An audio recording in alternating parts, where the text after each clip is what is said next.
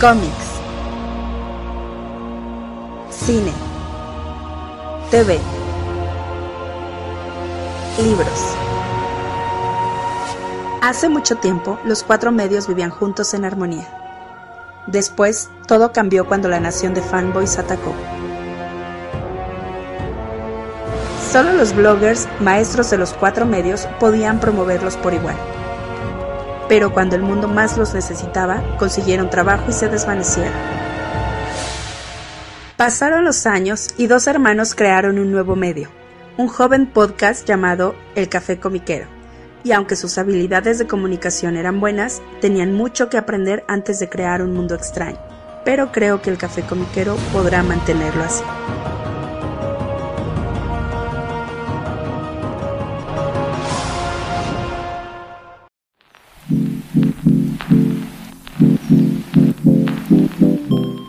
Hola, ¿qué tal? ¿Cómo están todos? Bienvenidos al nuevo episodio del Café Comiquero. Les saluda como cada semana su amigo Carmix. Y ahora sí su amigo Rula, la este mutarrata pachona del yermo, donde todo es este no puedo decir felicidad, pero todo está bien y tranquilo y bonito y no tenemos dolor de panza. Estoy viéndome muy específico, pero en fin. Qué bonito es no tener dolor de panza, ¿no? De hecho. No sabe. Qué bueno que ya estás mejor, mi hermano. Eh, sí, sí, sí, sí, tuve, tuve una infección estomacal. No, no, no, no fue así nada de, de este de correr al baño porque o sea, no exactamente, pero fueron dolores abdominales que de repente no me podía, o sea, me levantaba, te daba así la punzada de dolor, me doblaba ahí y volví a tener que sentarme o, o tirarme otra vez en la cama y llorar, o sea, fue, fue feo. No, pero lo bueno que ya estás mejor, que ya te, ya te sientes bien, qué bueno que te sientes bien también este, para la vida y también que podamos estar grabando el programa el día de hoy, eso también me da mucho gusto. Eh, ya, ya estamos del otro lado perfectamente. Oye, antes de entrar al programa, déjame preguntar, eh, ¿alguien le va a los acereros? ¿Alguien le va a los Cowboys? a los, eh, que, dor- que estás preguntando si alguien le va a, lo- a dos de los equipos más este con más seguidores en México. No sabes cuántas lágrimas escuché esta semana, ¿eh? De los acereros, ah, miren, lo, lo entiendo, I get it. Eh, en general no me caen mal los acereros. Eh, Mi tía, ¿te acuerdas? Mi tía, mi tía normal, que era... No, no soy así súper fan, ni mucho menos. Eh, um, teníamos mi, mi hermano y una tía que era muy fan de los acereros. Sí, mucho. Tenía su tacita, su chamarra. Y todo.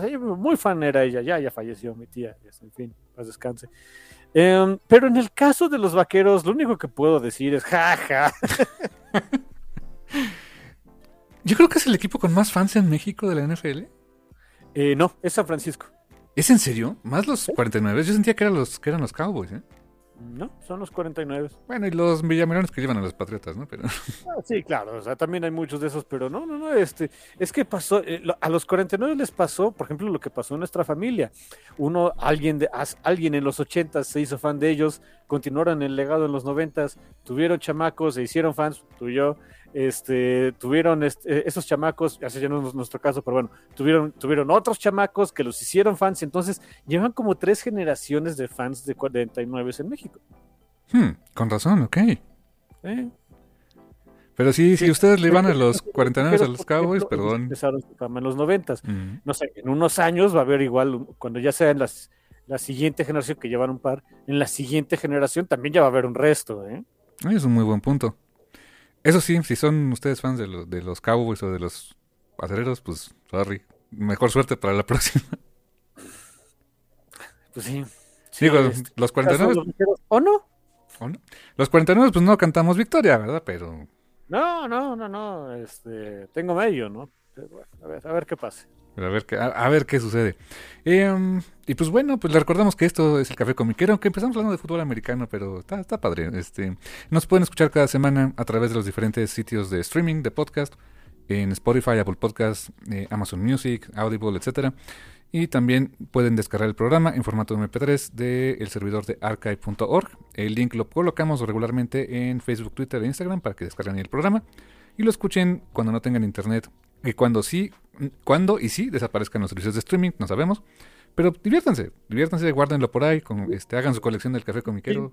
Insisto, ¿no? Este, ya no es tanto de que si desaparezcan los sistemas, los sistemas de streaming o no, ya es más bien, ya, ya empiezo a verlo como am, cuando el Internet ya no sea tan amigable para todos.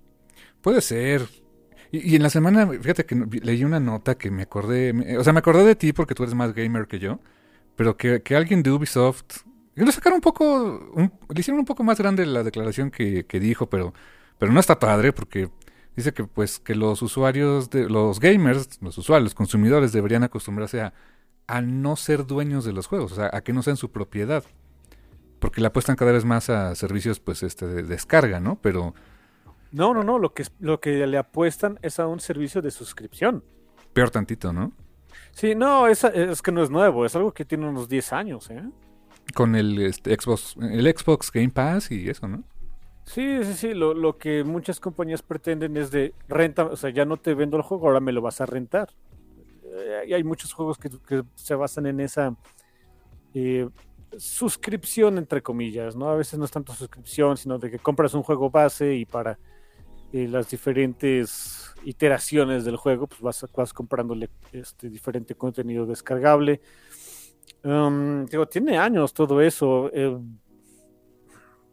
no, no, o sea, no es que no sea un, no es que, no, no es que el riesgo no exista, eh, pero es que al, al día de hoy las ventas así estratosféricas de los grandes juegos AAA que, que rompen este, ventas y demás, siguen siendo single, eh, single player games que no se juegan en línea. Han sido los Spider-Man, han sido los God of War, han sido este, los Baldur Gate, o sea, mm, digo, no es que no exista el riesgo, pero ahorita todavía estamos lejitos de eso. Ojalá, espero, espero que sí, porque eh, por ahí creo que Best Buy dijo que ya, ya no iba a vender, en Estados Unidos, porque ya ni existe, ¿no? Pero que ya no iba a vender este eh, medios físicos, ¿no? Iba a ser puro, o sea, iban a tener sus secciones de otras cosas, pero ya discos y Blu-rays y todo ese rollo ya no. Y, es, curioso porque en el, en, sí he notado que los consumidores en muchas cosas, no nada más en videojuegos o en películas, desde luego en cómic y todo eso sigue, se, está revalorando mucho el medio físico, ¿eh? Sí, insi- insistimos, es en buena medida no por este ah, no una sensación de apocalipsis de oh, este se va a acabar, no sé, la electricidad o algo así. No, no, no en realidad, es este eh, la codicia voraz de diferentes compañías de medios que están forzando de, mira, mejor compro una copia en físico de tu cochinada y me olvido de ti, ¿no? Sí, sí, exacto, sí, me lo, me lo quedo y ahí nos vemos, ¿no? Y de que, oye, y ahora págame más. No, ya no. Ya lo compré, ya estuvo, ya. Como por ejemplo, este, hablando de, de- de compras en físico, ya por fin, la semana pasada fui a recoger mi copia de Ultimate Spider-Man número uno, que sí, o sea, literalmente me, me- me dijo este, el chico de Fantástico, que no, no en esta ocasión no fue, no fue Enrique, fue otro de, de este, de los amigos de Fantástico Satélite, me dice, pues, dice que bueno que lo apartaste porque al día siguiente ya no había, ya no había nada. Te digo, es, es un mendigo fenómeno esa cosa, ¿eh? Y, y, digo, salvo que después hagamos algo más grande de Ultimate Spider-Man, no sé, pero me gustaría mucho comentar que este primer número me encantó. Me encantó, está, está fantástico.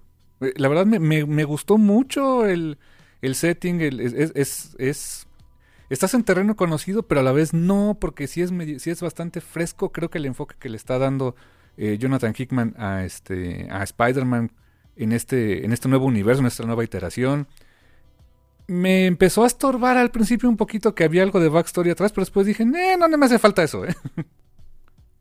Sí, eh, digo, digo mi hermano que para mí fue muy sorprendente que, o sea, sí es un inicio rel- relativamente fresco y demás, pero sí dependes de una historia anterior que fue todo eso de Ultimate Invasion. La genialidad de Hickman con el número es que te lo explica dentro del cómic a través del diálogo con personajes. Ajá, y, pe- y- y gracias. Sí, porque no es mala onda, ¿no?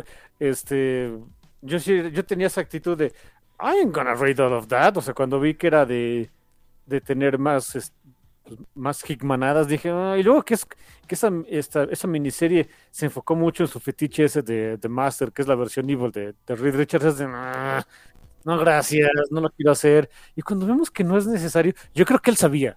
Yo creo que él sabía de no, si le, si lo empiezo a atar tanto, tanto, tanto, a lo mejor le dan otra cosa, es un riesgo como que no va a jalar. Mejor lo explico desde aquí. No, kudos, sí, ge- genio. Sí, la verdad es que sí. Y, me topé con un Hickman que hacía mucho que no veía o no recordaba, porque estaba haciendo memoria de. O sea. siempre he leído como que a Hickman en, en, en cosas grandiosas, o sea, en cosas grandilocuentes, este, sagas cósmicas, eh, high concept, siempre, o sea, su Fantastic Four, sus Avengers, que no me encantaron mucho, sus X-Men, o sea, House of X, Powers of Ten también es como que, damn, o sea, big shit, ¿no? Eh, de alguna manera, East of West, mm, pues también, o sea, sí, siento que, siempre había conocido a ese, Hickman.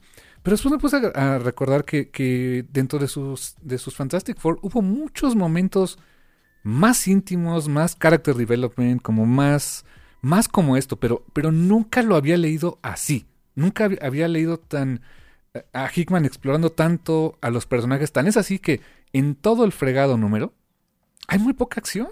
De hecho, hay creo que como dos o tres páginas de acción y eso ni siquiera es con Spider-Man. Y mm, de hecho nunca sale Spider-Man. Creo que sale hasta el final un- un- un- una silueta y se acabó, ¿no? Sí, es de 40, y es un número de 40 páginas. Sí. De 40 páginas y muy, eh, insisto, muy, muy dedicado a... pues, no, no son 40 páginas de acción arácnida, o sea, no, para nada. ¿no? Y he tenido una recepción increíble, impresionante, increíble, de veras, es, es una locura. Empezamos el año, yo creo que ya no va a haber un lanzamiento de cómic tan canijo y tan importante como este. ¿eh? Sí, no, la verdad lo, dudo, lo dudo. eh, digo, digo, va, va- va- seguramente pues van, a esperar a ver cómo, cómo se vende el número 2, el número 3, el primer arco, el primer TPB. Dudo mucho que los siguientes números se sigan vendiendo igual. ¿Quién sabe? Puede ser que me equivoque. Eh, si es así, pues Marvel se va a seguir rascando la cabeza y ahora cómo repetimos esto, ¿no? Sí, te digo, he seguido leyendo mucho acerca del por qué ha tenido éxito. Todos tienen sus, sus, los que dicen que son sus conclusiones, este, y piensan están, que están en lo cierto. Yo creo que no es que no, to- no es que todos estén en lo cierto, es que ninguno de ellos, este, no, o sea, no es que alguien tenga la razón absoluta, es que todos tienen la razón y es todavía más difícil, ¿no? Sí, sí, sí, lo, lo hace complicado para querer volver a, ¿cómo dicen? Este, capturar el, el genio en la botella y pues no, no, no creo que sea. Bueno, en la botella, ¿no? El trueno en la botella, sí, también. Tienes toda la razón. Y, y bueno, y obviamente, digo, también a, a nivel gráfico es un cómic impresionante, ¿eh? Oh, Marco Quequeto, que llaman, ya supe que es Quequeto. O sea, me imaginaba que era Quequeto, pero me gusta decirle Checheto. Qué bonito arte tiene, ¿eh? Me encanta, me encanta el arte de Marco, de Marco Quequeto o Checheto. Me gusta, de- desde su Daredevil, que creo que había hecho antes- antes Punisher, me acuerdo, pero en Daredevil me encantó. Y es sumamente expresivo, una narrativa muy, muy limpia. eh, y, y Los es... colores de Matthew Wilson resaltan al ojo canijo. Sí, sí. Y, y- y lo- lo- por ejemplo, uno de, uno de los, así, este, como que los este, um, comic pundits, ¿no? Que, que estuve leyendo respecto de por qué jaló y demás. Hubo una cosa, no me acuerdo quién fue, ahí se lo debo, que qué mala onda que entre tanto no recuerdo quién fue. Eh, um, andaban diciendo que eh, también yo, yo creo que una de las razones por las que es tan, tan fácilmente accesible al, a- al público que, hace mucho que no, no agarraba, ya no digas un cómic de Spider-Man, un cómic en general, es que el arte es muy amigable, es muy mainstream, o sea, no es, no es por ejemplo, un gusto adquirido como, eh, como John Romita, que está en el otro round de Spider-Man, este no es un Humberto Ramos, que es más cartoon y también tiene que ser tiene, es, es un gusto adquirido, eso me queda muy, muy claro. Eh, es, una, es un arco como, es, bueno, un arco, perdón, es un arte más tradicional dentro de lo que cabe o, más em, estéticamente tradicional y ayuda mucho a que los lectores pues, no, no se sientan así el, el love pudding, ¿no? De, ah, ¿qué es esto? ¿no? Sí, entre su arte y que los colores de Matthew Wilson tienen el brillo necesario para la historia. O sea, no, no son exageradamente brillosos o espectaculares. ¿no? Es, eh, eh, tampoco son apagados. Es más, me atrevería a decir que tiene ese feeling como de cómic. mm, llamémosle entre comillas indie, como lo que lo que verías cosas en, no sé, en Image Comics, en Bolt, en, este, no sé, en, Black Max Studios, qué sé yo. O sea, como, como es ese arte que, que, que es es ideal para contar ciertas historias y no, no, es, no es nada más así eh, el espectáculo visual, ¿no? Ah, mira, la idea de que se sienta como un cómic indie, pues no era eso la, la, la, la idea original de los Ultimate Comics. Ahora que lo pienso, sí, ¿eh? el de los de hace veintitantos años, ¿no?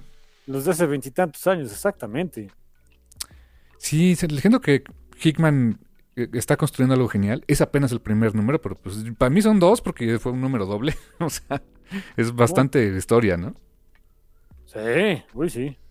Eh, y, y, te digo, no, lo que al principio me estorbaba, después dije, ok, qué bueno que está ahí, gracias, no me interesa saber más. Quiero ver qué más hacia adelante. Porque de veras que hacia adelante se ve que está súper interesante lo que quieren hacer. Sí, es, es te digo, ah, no, no creo ver otro lanzamiento de cómics como este. Por lo menos en este año yo creo que ya no. ¿eh? Eh, no, no, a ese, a ese nivel, o sea, tal vez a nivel mercadológico encontremos otros que digas, ay, o sea, vendieron un chorro, qué sé yo, pero, pero el nivel, más allá del de las ventas, ¿no? o sea, el tipo de, de recepción que está teniendo, coincido contigo, difícilmente lo vamos a ver. Ahora es de Marvel que les va a tocar este tratar de recrearlo. Eh, a saber si lo logran. Quizá el cómic que, que, a mitad del año va a llamar mucho la atención, muy seguramente, pero por otras razones, porque pues, es más bien un tema de, de mm, aniversario y de, la verdad, pues personajes también con menos abolengo que Spider-Man, pero no por ello menos, que, menos queridos, eh, las Tortugas Ninja. Las Tortugas Ninja que este año celebran 40 años de existencia, oh my god. Eh, desde aquel primer número que salió con Mirage Studios, que pues, era básicamente su, su empresita que crearon eh, Peter Laird y Kevin Eastman, y que en este año el, el cómic, la serie regular de IDW, eh, que yo no, no, tenía en el radar que van a ser 150 números. O sea, es un ron gigantesco para estas fichas, ¿no? Sí, eh, para un cómic indie sobre todo, damn. Pues ese, ese ROM va a terminar en el número 150, efectivamente, para posteriormente tener un relanzamiento con un nuevo número 1 a cargo ahora de Jason Aaron, que Jason Aaron, justamente hablando de Marvel, pues él estaba como, tenía un contrato de exclusividad con Marvel Comics, el cual pues ya, ya se venció y ahora pues hasta eh, se embarca en este proyecto con pues otra franquicia súper vendedora, súper querida por la gente, eh, sobre todo pues de, yo creo que de mi edad, de tu edad y y de varios, también, al igual que con, con, los 49, muchas generaciones de tortugas, ¿no? Es también lo que ha pasado con esos mendigos quelonios. ¿Verdad que sí? O sea, de los que vieron, o sea, los OG que seguramente leyeron el cómic original, sí, seguro están por ahí. Yo no me puedo contar entre ellos porque ni sabía de que existía ese cómic, ¿no?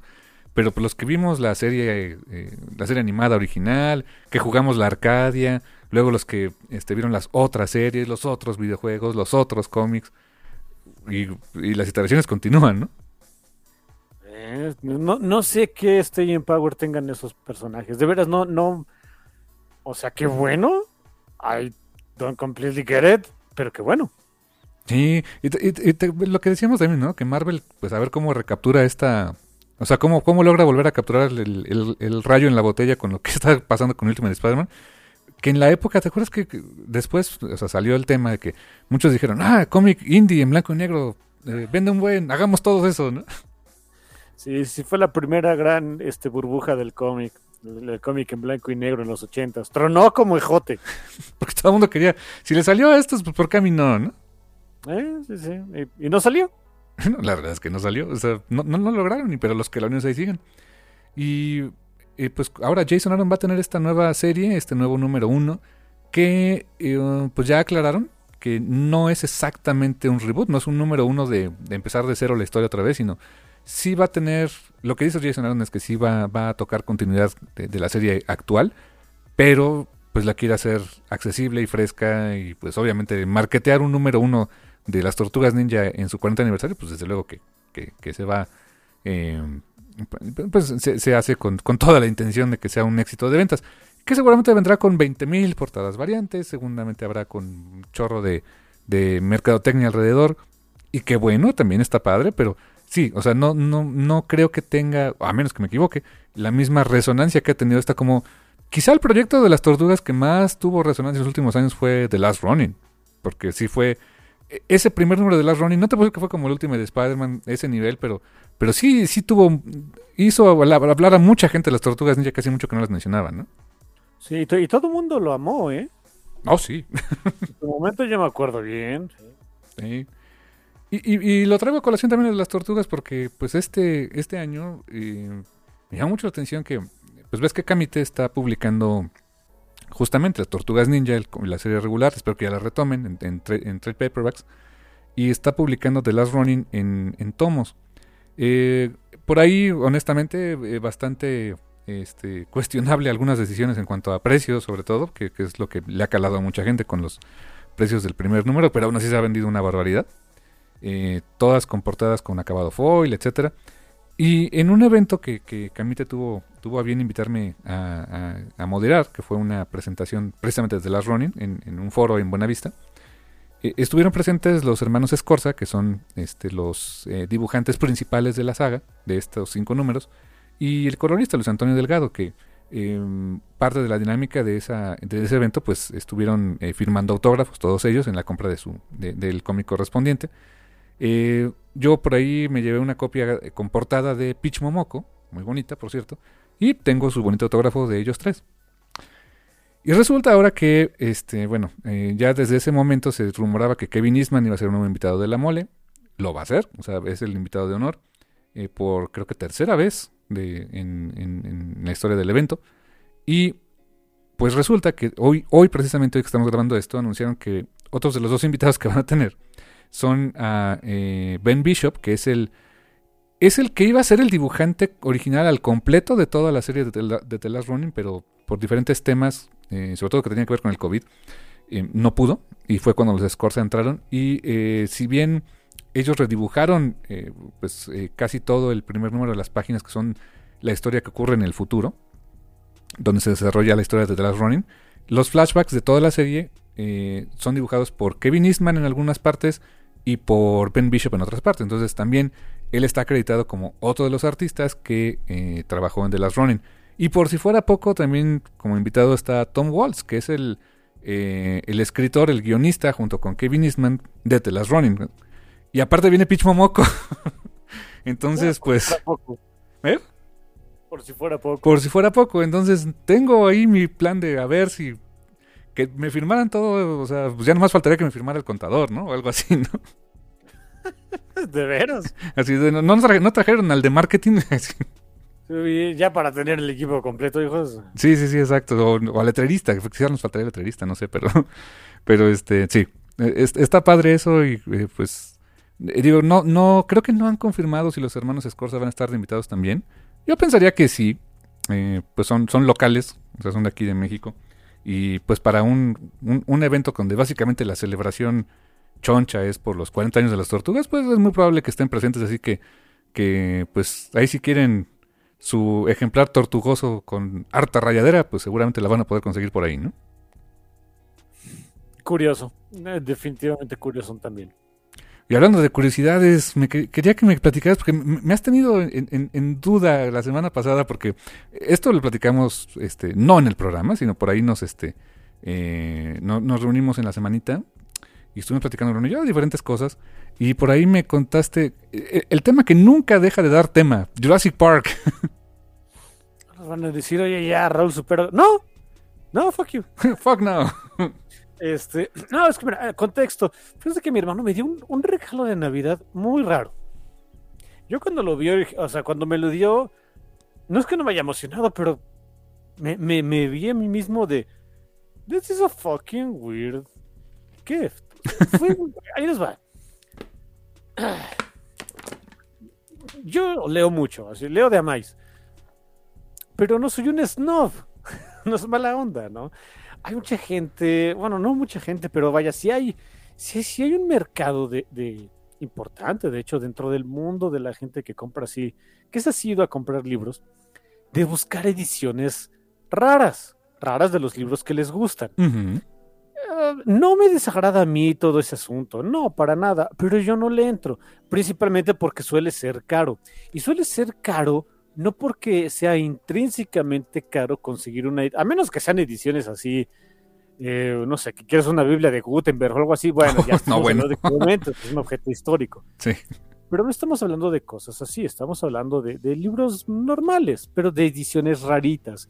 En a lo mejor quizá una, una única edición que salió en algún idioma, no sé, en, en, en, en- en sueco o algo así, o, o la única este, copia que salió de un libro que te gustó en, eh, en, en- no sé, en Indonesia antes de que lo censuraran, o vete a saber, cosas así, que, que en realidad no tienen tanto supervalor, pero como ese tipo de mercados eh, suelen, o sea, los precios se suelen establecer en, función- en función de qué tanto lo quiera el comprador, si llegan a, a escuchar cosas bastante, en mi opinión, abusivas de parte de los que venden ese tipo de cosas. En fin, así que no es un, no es un mundo en el que yo me meto muy seguido. De repente busco así cositas como que pues, para enterarme, ¿no? De, que, que ahorita luego, luego les cuento otra anécdota, de- de algo que me, me platicó por ahí bien y me enteré yo, pero bueno. Eh, y está curioso, está curioso y ahí lo dejamos, ¿no? Pero digo, yo no le entro. Entonces, llega Navidad, mi hermano me regala eh, una copia del libro de Jurassic Park. Yo dije, ok. Y mi hermano inmediatamente me explicó bien, porque yo ya creo que vio mi cara, ¿no? Dije, ok, está bien, gracias. Sí me hace falta este, reponer mi copia que ya recibió mucho amor de Jurassic Park, ¿no? Gracias, tú, Pacho. Eh, pero dijo, no, no, no, lo que pasa es que esta versión que te estoy dando es una versión anterior a la que, a, a que el, eh, el libro fuera oficial, o sea, que saliera la película de Jurassic Park, o sea, anterior a 1993. Ujú. Dije, ok, entonces es una copia de entre el 90, que me parece que fue la primera edición, y el 93. Eh, dije, ok, o sea, that's shit as fuck, o sea, that's, that's weird as shit. Está bien, perfecto, es, es, ahí es cuando dije, o sea, ya, ya era buen regalo, o sea, no voy a ponerme mis moños, ni mucho menos. Pero eso es un regalo raro, pero pachón, pero raro.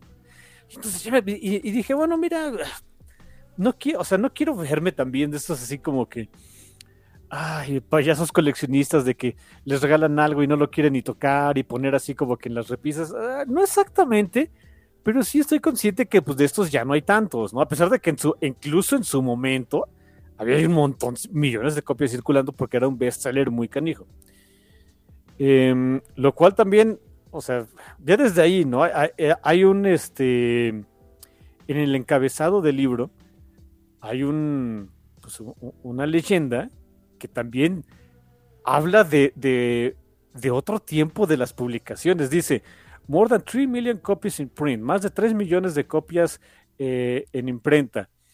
Esos números ya no se ven. Prácticamente nada, ¿no? No, no, no, es, o sea, eh, eso eh, para que vean, les estoy hablando de, de otros tiempos prehistóricos, ¿no? O sea, Antes de, pues técnicamente el Internet, ¿no? básicamente, sí, sí, sí. Eh, digo, a pesar de que existen muchas copias, pues, o sea, sí, claro, pero es de un, de un libro que, de, de un libro, de una historia que ya no, o sea, difícilmente se va a repetir en estos años. Pero bueno, no es nada más eso lo que les quería decir, o sea, cada vez se pone más raro este asunto y cada vez más digo, fucking awesome gift. It's the gift that keeps on giving, ¿no? De veras que es así es como lo siento. Entonces, mi plan fue el siguiente, de ok, lo voy a agarrar, lo voy a leer una vez de cabo a rabo, completito, y así lo voy a dejar. Ya después me compraré otra copia para reponer la que ha recibido mucho amor, y este sí lo voy a guardar en algún lugar especial o algo así, porque desde, honestamente, ya desde que me dijo mi hermano, y, y también tiene acaso leyenda de soon to be a major motion picture, dice santo Dios, ¿no? Este, los precios que se manejaban, me costaba este eh, 5 dólares con 99 de Estados Unidos, 6 con 99 canadienses, pues ya, ya cuando ves, ya ni siquiera los, los libritos así este, de bolsillo como este los ven en esos precios.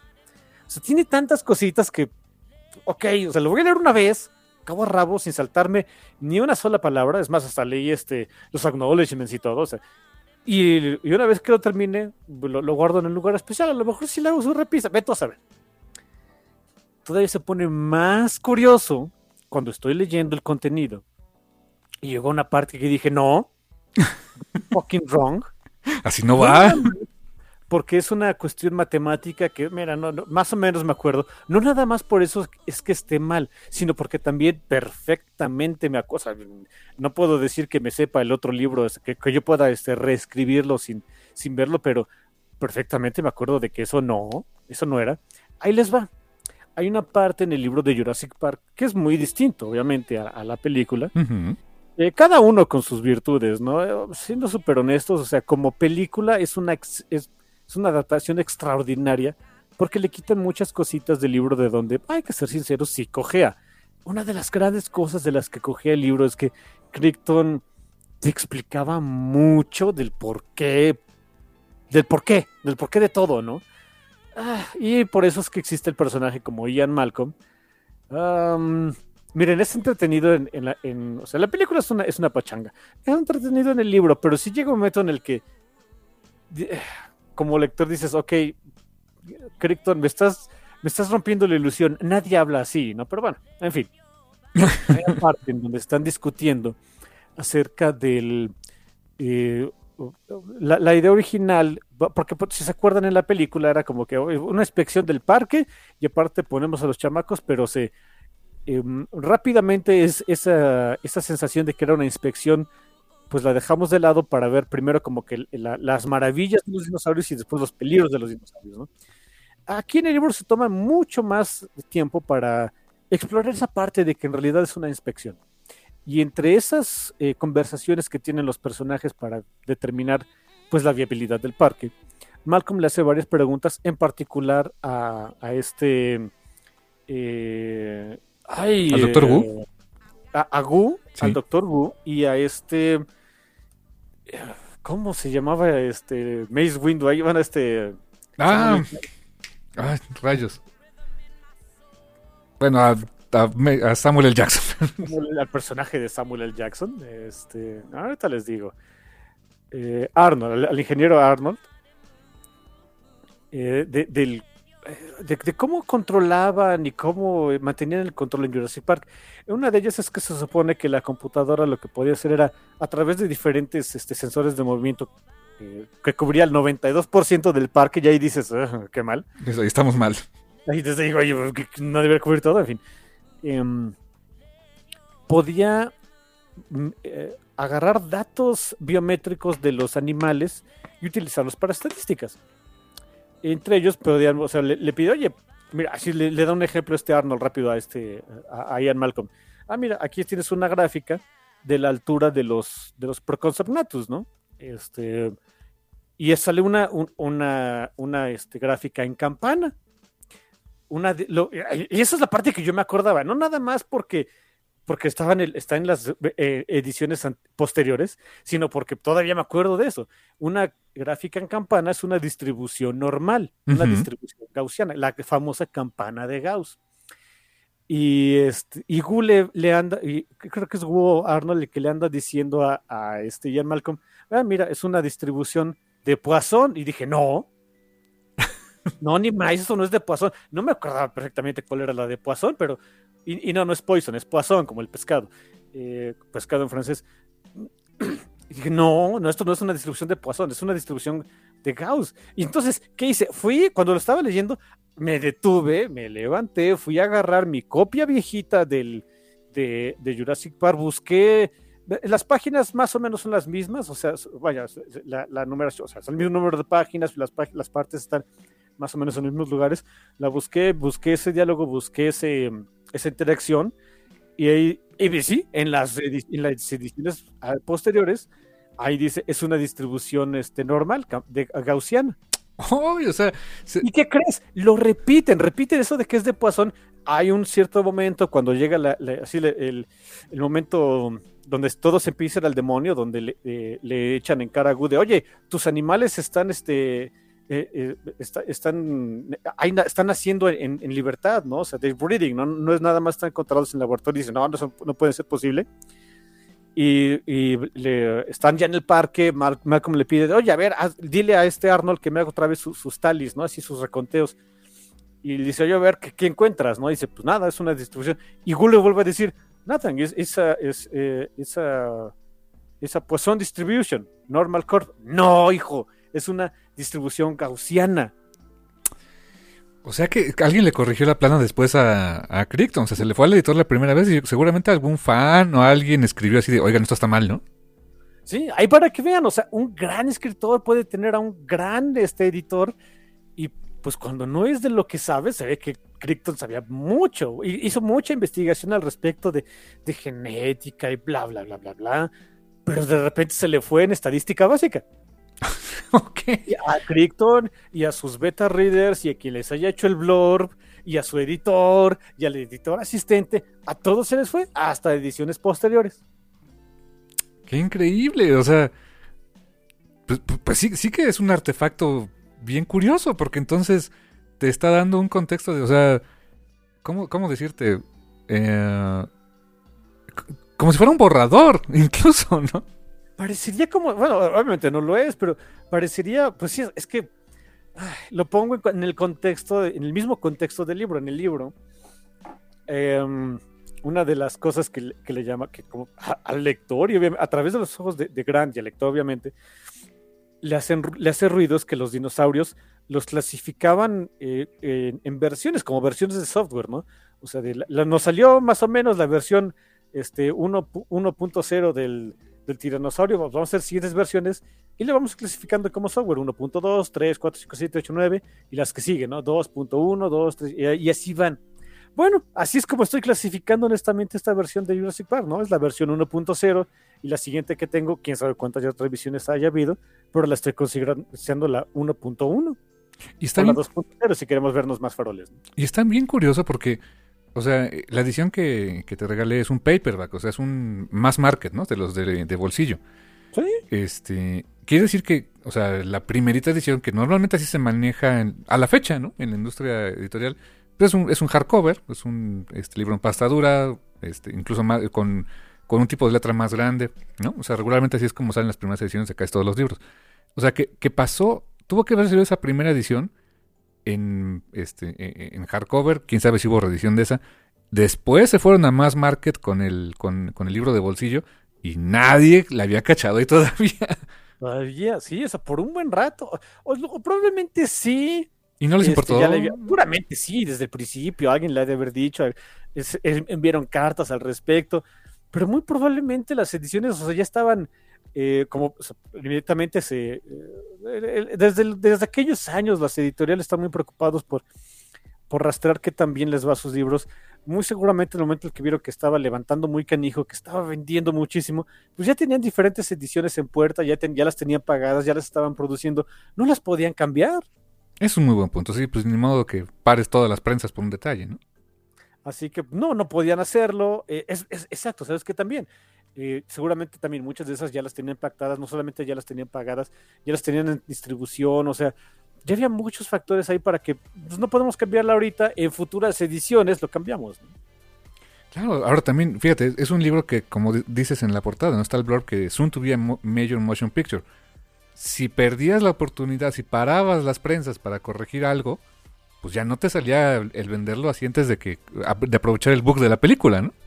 Sí, no, e, e, era este, eh, no, era, era imposible, obviamente, ¿no? Eh, pero bueno, se, me hizo muy curioso, muy curioso, muy curioso. Qué interesante, ¿eh?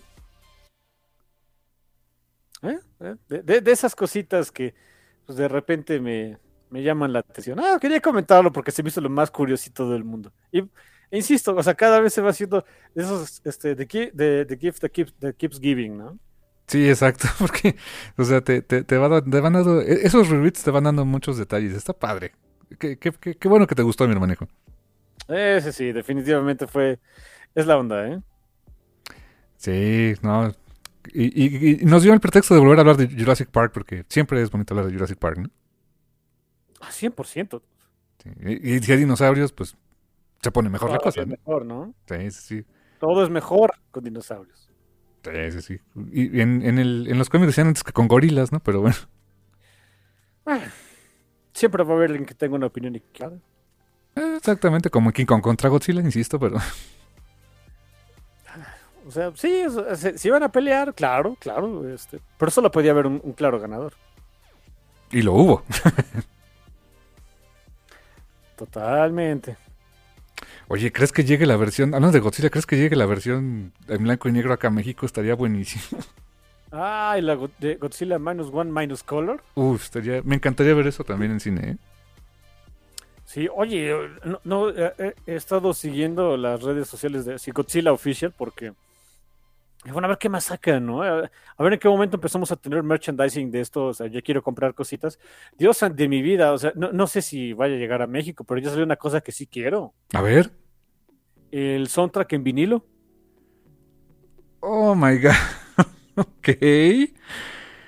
Es un excelente. son- Y ya platicamos, platicamos de- al respecto de, de, este, de- del soundtrack y las maravillas que es, que es la- la- el score original de Godzilla Minus One eh, en, el review que hicimos. Dios, o sea, si ya está así. Mm, en fin. ¿Y no se ve el diseño del vinilo? ¿Cómo va a estar o algo así? sí, claro, son con colores, este, Godzilla, este, o sea, co- colores de aliento nuclear godziliano. Uts, no. Está chulo y bonito, ¿eh? Hijo. Sí llama la atención, ¿eh? Sí. Oh my god.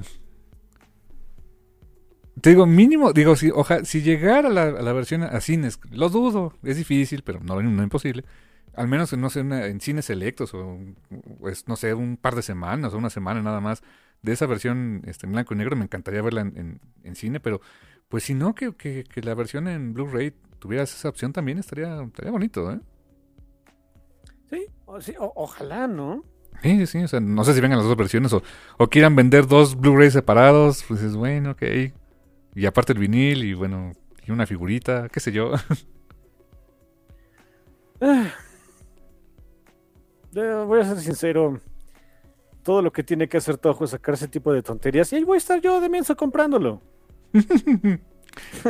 Fíjate que ahorita que dijiste esto del vinil, me- me- leí un artículo en la semana que dije, al principio me reí, pero después no me reí tanto. Dije, no tiene sentido. Ay, ¿qué pasó? Porque un artículo de, que decía que eh, como que este, eh, Centennials o Young Generations, o no sé qué palabra usaron, dice, están comprando viniles y no tienen dónde reproducirlos. Y dije, no, no friegues, ¿no? Pero ya después leyendo ya en el artículo dije, o sea, primero el el- ya sabes, ¿no? Vamos a hacer el, el- el- headline, el, este, el encabezado clickbaitero, ¿no? Pues para que le piques. Funcionó, me dio risa y lo quise ver. Pero ya, ya, ya viéndolo, leyendo el artículo dije, ok, no, no está tan descabellado. Porque eh, eh, eh, recopilaron como varias, este, eh, pues testimonios, o sea, de, de- gente más joven que tú y yo, que, que están, que en tiendas de, este, pues ahora sí que en tiendas de discos, en tiendas eh, físicas, están eh, comprando viniles o, o comprando viniles por internet.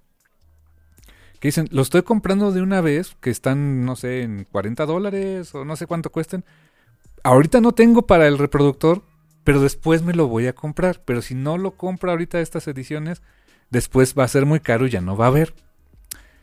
Dije, bueno, no, no están tan errados entonces. O sea, ya después alguien dijo, ya por fin me compré mi, mi, este, mi reproductor y estoy disfrutando la música con la fidelidad como nunca me lo había imaginado. Pero primero tenía que tener mi disco. Porque si no después, ¿para qué quería el reproductor? Dije, ok, no, no está tan loco. Sí, es- que, y creo que creo que amarra bien lo que comentaste al principio de que, de que se está viendo ahorita, es un- una reapreciación por los medios en físico. Eh, muchos estábamos mal equipados para esa reapreciación, o no tenemos espacio, o no tenemos dónde reproducir cosas, o sea, ese tipo de cositas eh, que a las generaciones nuevas y no tan nuevas nos agarró. Sí, es cierto, ¿eh? Por ejemplo, una vez, fíjate que hace, hace semanas, en diciembre, le estaba ayudando a mi mamá a poner ahí su Navidad ahí en la casa. Eh, y no me acuerdo de dónde salió. Que me dijo, no, yo le dije, eh, estábamos, porque te acuerdas que hace un, hace un año le, le regalamos a mis papás un, un, este, un, un tocadiscos, o sea, tocadiscos, reproductor de, de- de discos de vinilo, de CDs, hasta de cassette, Y Blu-ray, digo, y Bluetooth. y Bluetooth, y tiene Bluetooth, y, y- y puedes grabar directo ahí de, de- lo que pongas directo a, este, a una USB, ¿no? Tapachón. y radio. Ahí tiene radio, una de esas, porquería de radio. Em, salió algo ahí al respecto, porque estaba poniendo algunos de sus discos viejitos. Le dije, y, y de mí salió de, híjole, fíjate, este, le, le- comenté, oye, ¿sabes que todavía tengo ahí eh, mi... ah, fue- acababa, tiene, tenía poquitos días de que había pasado mi cumpleaños. ¿Te acuerdas? Dije, oye, ¿te acuerdas de, de mi cumpleaños del 93 que ustedes me regalaron pues, un montón de cosas de Jurassic Park, lo que estaba de moda y lo que yo amé por muchos años y sigo amando. Entre las cosas que me regalaron fue un la película. La película ya para el diciembre del 93 ya, ya, estaba, este, ya estaba disponible. Y me la regalaron, me la regalaron en, en, en formato beta, por cierto. Sí. Y le dije a mi mamá, ¿sabes que por ahí la tengo todavía? Y me dijo, sí, ¿cómo crees? Y, y le dije, lo que daría por todavía tener la videocasetera beta. Exacto, o sea, y créeme que si alguien te, te vendiera una, una videocasetera beta, no te la dejaría barata, pero, o sea, ya es tecnología que es difícil de volver a encontrar, ¿eh? Las VHS no tanto. Sí, que es curioso, lo que pasa es que la beta fue, la, la VHS es más antigua. Aquí en México llegó después, pero la VHS fue la, la tecnología original. El, el, formato beta era originalmente para desbancar al VHS. Más compacto, de mayor fidelidad, pero podías guardar menos y por lo que vemos a la gente le gusta tener más. Ese es un muy buen punto. ¿Y te, te acuerdas que cuando tuvimos la primera VHS fue así como que, ay, por fin, porque casi todo lo que estaba para comprarse o rentarse era VHS. Sí, el beta, es que yo me enteré, obviamente ya estoy hablando de hace nada más un par de años, el beta terminó por considerarse un formato de lujo, élite. No, ¿en serio? Como el, como el Laserdisc. ¿A poco? Eso no me la sabía. Sí, sí, el, el, formato corriente pichurro, el de VHS, o sea, eh, era, tenía tanto arraigo que pues terminó dominando el mercado, pero sí, el, el beta se intentó, lo intentaron de veras, era como que, mira, o sea, esto, esto es lo, lo, nuevo, lo cool, lo, lo, lo in, lo, lo, elite, ¿no, jaló? Y era un formato de Sony, ¿no? O de... No, me parece que era de Sony, o lo, o lo creó Sony, creo. Sí, sí, sí. Y, y, y, por ti me enteré, pero yo no sabía que, que, que, técnicamente sí era un mejor formato, o sea, sí permitía más fidelidad, mejor audio y no sé qué tanto, ¿no? Sí, sí, sí, este, la calidad de la banda magnética era otra. Sí, sí, o sea, hay alguna vez leí, dan muchas explicaciones técnicas, yo de, bien por ti, hijo, ¿no? Eh, pero sí, o sea, se supone que es un mejor formato, o sea, te da una, te da una mejor calidad, pero no pegó. Qué increíble, sí. Fue, fue creo, creo que de, las primer, de la primera guerra de formatos, ¿no? Yo creo que sí, yo creo que sí, yo creo que esa y o el cassette contra vinilo. Ándale, sí, sí, sí. O el sí, porque bueno, aunque el cassette te permitía. Terminó por desbancar porque ¿Mm? era portable. Exacto, y, y eso se, se, hizo muy valioso, ¿no? O sea, como que la gente valoró mucho el tema de, de llevarte la música donde pudieras, ¿no? Con el famoso Walkman. Sí, gracias Sony por tu Walkman. Sí, sí, exacto.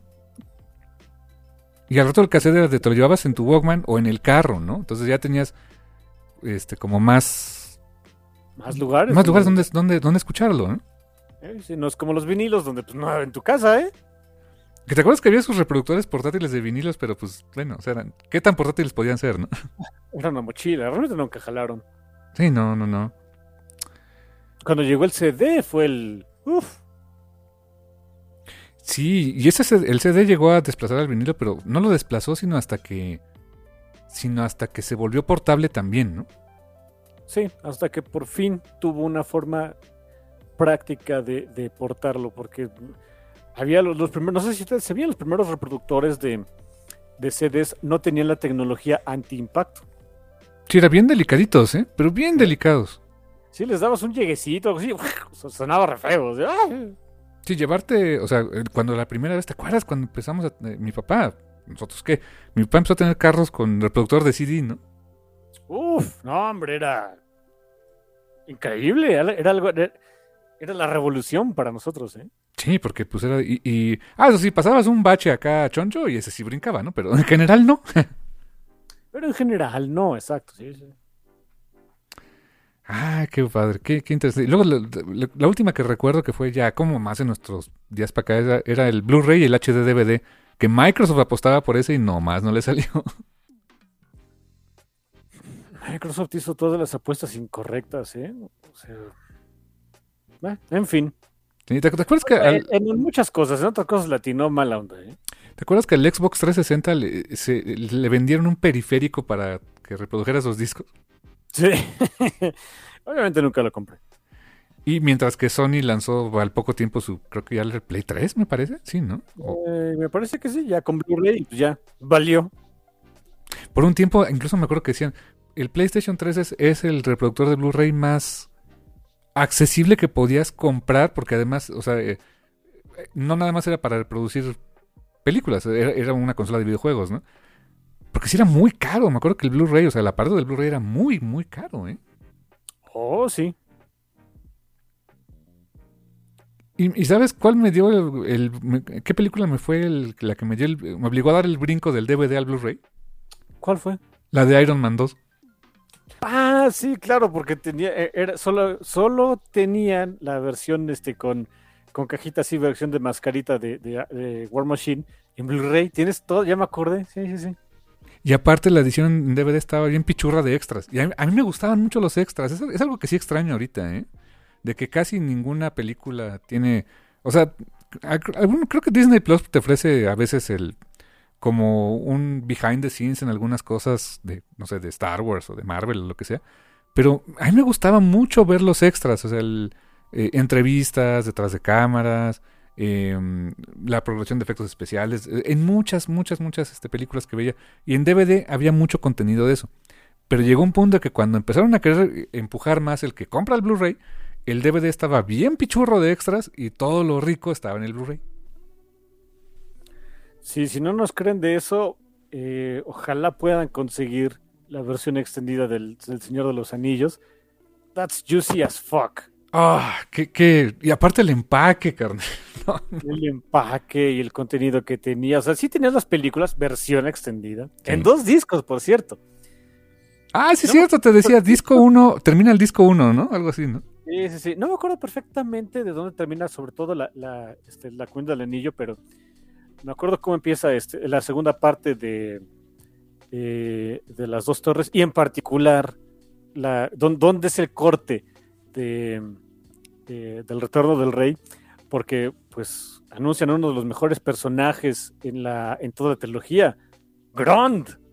Ay, ok. Llega Grond, eh, eh, todos, todos estábamos felices porque ya va a empezar a, o sea, se, se va a continuar lo bueno y lo pachón acá, los, los trancazos. Y aparte te daba pausa para ir al refrigerador, conseguir un snack, ir por agüita, un refresco. Grond anunciaba la felicidad. Oh my god. Me acuerdo perfecto. Y, y esas ediciones. De eso, lo tenían por lo menos así fregado otros dos discos, dos DVDs llenos de extras, entrevistas, detrás de cámaras, procesos de producción. eh,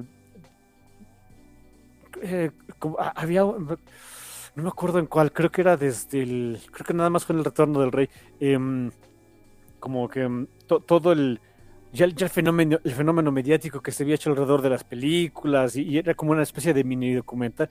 No, no, no, fregón, Jugosísimas de extras, ¿eh? Sí, cierto, ¿eh? como ya no hay en estos días. Después te acuerdas que hubo una versión en Blu-ray de esos. de la versión extendida, ¿no? No sé si también traía todos los apéndices, creo que sí. Pero ninguna volvió a tener el, el- el formato, o sea, el diseño como del libro viejito que tenían este, los tres, las tres colecciones en DVD. ¿eh? No, ya no la tenían. Eso te lo aseguro. Si era una caja más normal con las. No es mala onda. Lo único malo de esas viejas películas eran este, los pósters de las películas. Pero, Ah, eh, sí. Y es otra cosa que también eh, a las películas. Es, es lo único que sí digo de las películas de superiores de Santo Dios, échenle más galleta. Sus tristes pósters. Que es como que las jetas de los actores, pues porque cobran mucho, es parte de su contrato, I get it, pero. Pues, ¿Dónde queda la originalidad? ¿Dó- ¿Dónde queda este, así como que el logo de la, de, de la compañía falsa estilo Jurassic Park, ¿no? Ándale, por ejemplo. O, Terminator 2, que era nada más así unos ojitos macabros y las palabras, y, y Terminator y 2 y abajo Judgment Day y todo en gris, metálico, así, oh, fucking A. ¿Dónde quedó eso? Ah, en fin. O bueno, tienes también los casos donde tienes el money shot, pero con un logo bien estilizado como Godzilla Minus One, ¿no? Oh, fuck, dude. Bueno. Em, no, es que sea una, no, no es que sea un arte completamente perdido, pero está en cierto desuso. Sí, de veras. De repente eh, eh, les da por lanzar como eh, pósters, a veces algunos sí oficiales, comisionados a diferentes artistas, otros que son fanmade, que dices, esto debió ser el póster de la película. Sí, oh, sí.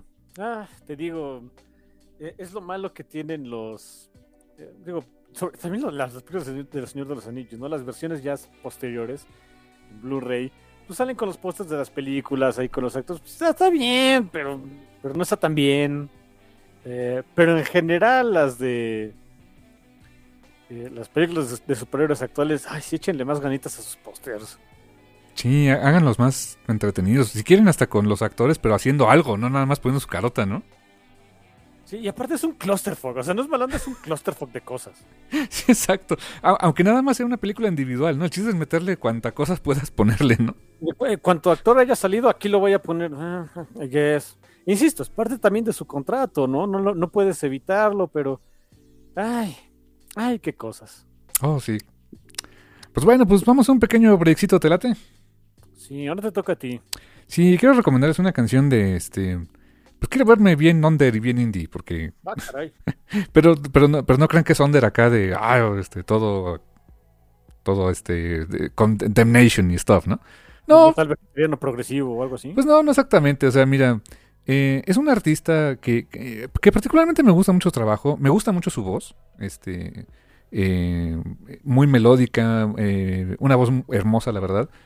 Y es un artista que, que me cae muy bien porque aparte, como que toda su onda es muy... um, do it yourself, o sea, lo, lo es, eh, e- e- ella es su propio manager, ella es su propia compositora, eh, em, e- ella consigue sus contactos, hace su marketing, o sea, ella trae mucho la onda de, este, a lo mejor no, no hace giras porque pues es mamá, es mamá, tiene hijos, tiene, tiene, tiene chamba, tiene otras cosas que hacer, pero le encanta hacer música y dice, pues yo quiero hacerlo fuera del sistema. Y esta mujer se llama Lea. Eh, alguna vez por ahí, cuando, no, cuando podíamos poner canciones, eh, eh, puse una versión de ella que grabó de- del tema del Dragonborn de Skyrim. Preciosa, por cierto. Y últimamente sacó, va a sacar un nuevo disco que lo hizo a través de un Kickstarter. Se fondeó en dos días el Kickstarter. O sea, fue un rotundo exitazo. Y sacó un nuevo sencillo que me gustó mucho. Se llama Archangel. Archangel, que es un, es un tema, pues es, es, es metal medio para elfos, medio épico. eh, este, eh, eh, guitarras algunas medio pesadas, pero muy melódico. Y con la voz impresionante de Lea, la verdad que me, me gusta mucho su trabajo. Eh, búsquenla así en, en, este, en su sitio de streaming favorito. Este, y si no, de preferencia, en su página en Lea, es L-E-L-E-A-H, Lea como lea.com. Y cómprenle su música, así igual en Bandcamp o sus disquitos o lo que quieran, porque la verdad hace, un, hace música muy chida. Eh, y los dejo entonces con este tema que es Archangel de Lea, eh, recomendación de servidor en el Café Comiquero, y ahorita venimos. Y estamos de vuelta aquí en el Café Comiquero después de esta recomendación musical de su servidor. Esto fue Archangel de Lea, artista independiente que le da mucho tono al, a este a metal para elfos y todo este tipo de cosas que me gustan bastante. Como Nightwish, que me sonaba también a Nightwing, pero no, era demasiado fácil hacerlo así para mí. Sí, no, chill, dude. Y Nightwing, la primera... ¿Cuán- bueno, mira, ya hemos, hemos hecho varios programas en el, en el café que dije, ¿cuándo vamos a hablar de estos personajes como tema central, no? Como, como Moon Knight, por ejemplo, ¿no? Sí, honestamente ese era el que yo, el que yo nunca hubiera pensado. ¿Cuál Moon Knight? En particular ese. Ok. Poison Ivy, pues tampoco. No, no se me hubiera ocurrido que hiciéramos un programa específico de Poison Ivy, ya van dos. Y es la primera vez que tocamos. O sea, sí hemos mencionado a este personaje en otros, en otros momentos. Seguramente como parte de, de, pues, de- algún título del murciélago, pero es la primera vez que hablamos específicamente de, un- cómic, un título propiamente de este personaje. Que la verdad es que yo le propuse el tema a mi hermano y dijo, pues a ver, vamos a ver qué tal está, ¿no? Eh, y, y- y me- y más porque pues fue un título que ha estado llamando mucho la atención. Y pues la verdad es que le ha ido muy bien a este título. Ha ganado varios premios Eisner, eh, eh, sobre todo por su narrativa. Y hablamos de Nightwing, precisamente. eh, que por cierto, está estrenando el título aquí en México en formato TPB por parte de Panini. Y pues tiene varias cosas curiosas este título en particular, pero antes de, que hablemos probablemente de, de ya, ya más a detalle de Nightwing, pues, ¿qué te pareció este acercamiento al personaje? Y también, ¿qué te pareció el que te recomendara el título y dijeras, a ver, Ah, miren. Mi hermano hace unas semanas me dijo, oye, que estábamos planeando los programas del, del, del mes, ¿no? Me dijo, oye, quiero hacer uno de Nightwing. Yo de, ah, pues ya, ahí está, este, el tío Calvix nos cuentea, ¿no? ok. Ya saben, ¿no? La rata bien prejuiciosa de, no, es muy cercano al guano, no, muchas gracias, así estoy bien, otro día, estoy chavo si me hace fácil.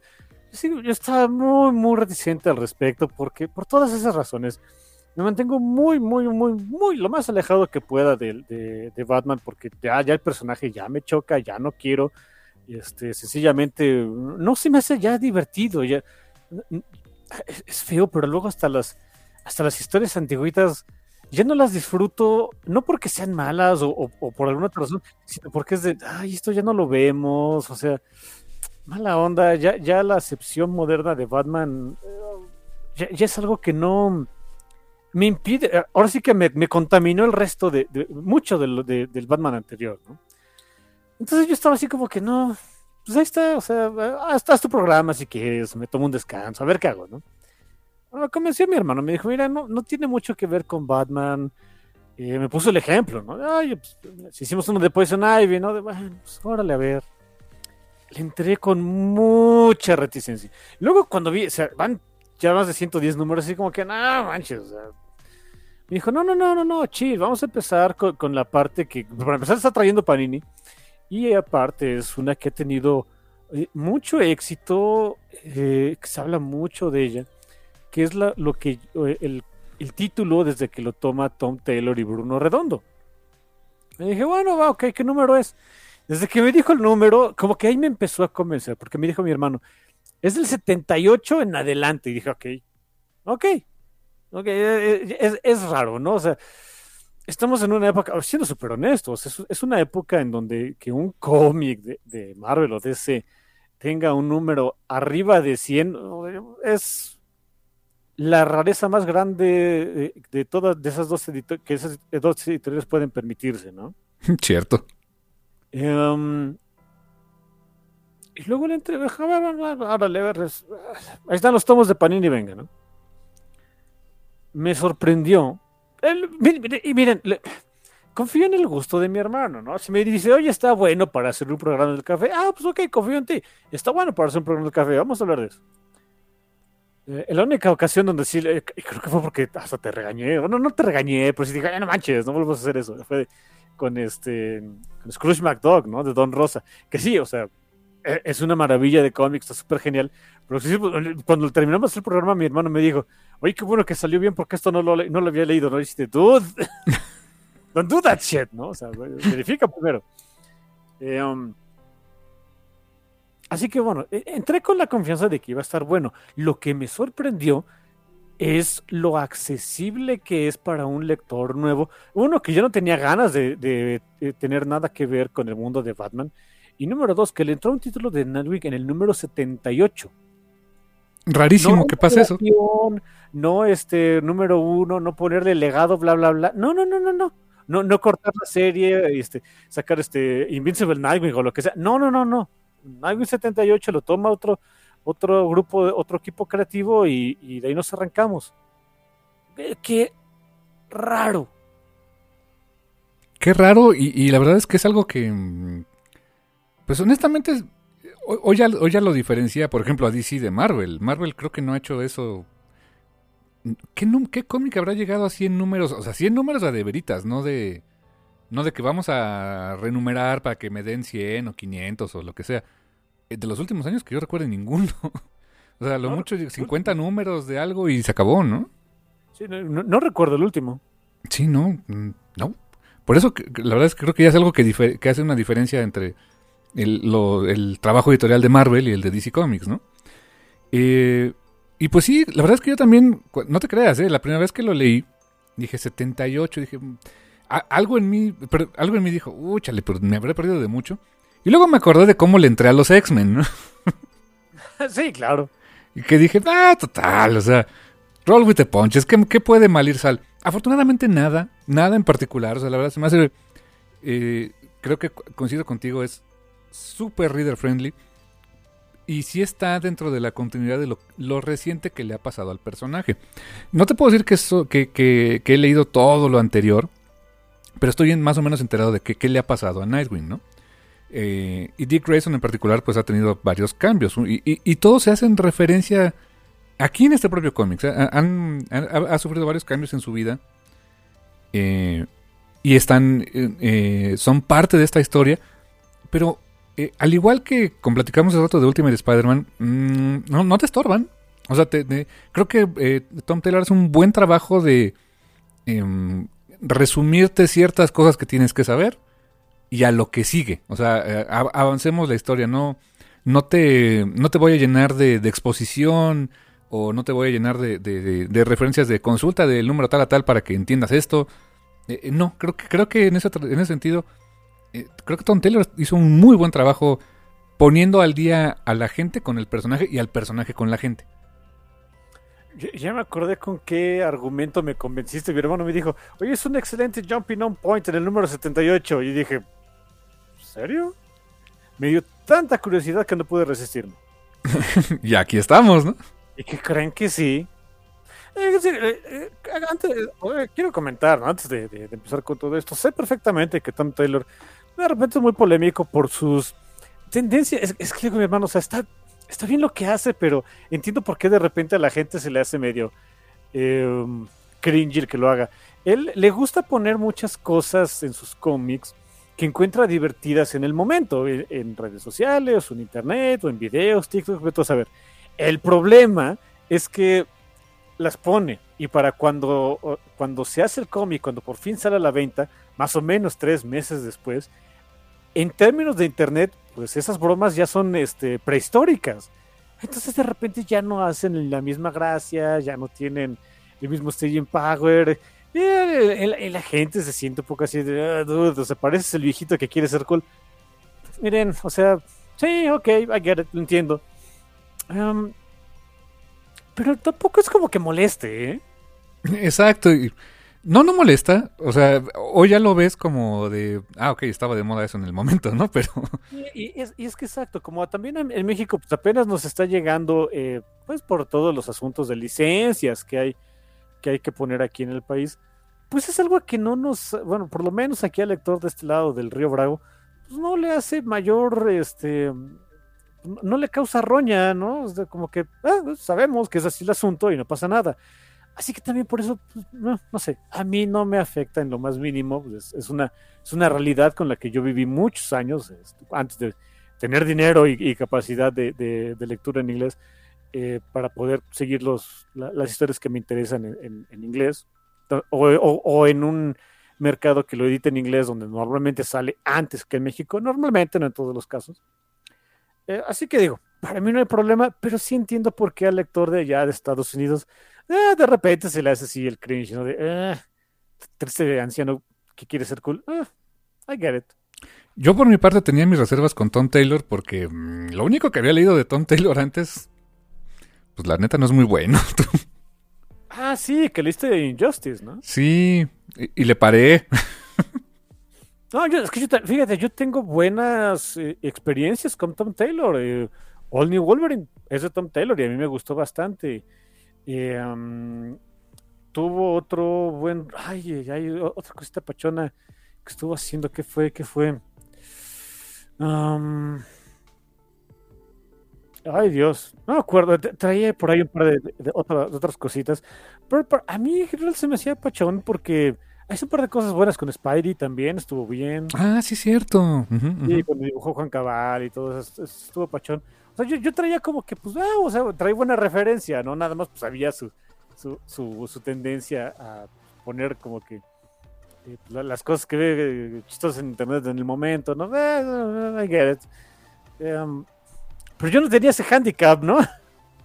Yo sí, y bueno, eh, aunque sí debo decir que varios de los números que alcancé a leer de Injustice, que por cierto, no sé, o sea, perdonen que se los diga, pero no pierdan su tiempo, es bastante malito. Digo, si les gustó el videojuego, more power to you, pero no, sí, el cómic es bastante malo. Ahí también dibujó Bruno Redondo. Sí, sí, es cierto.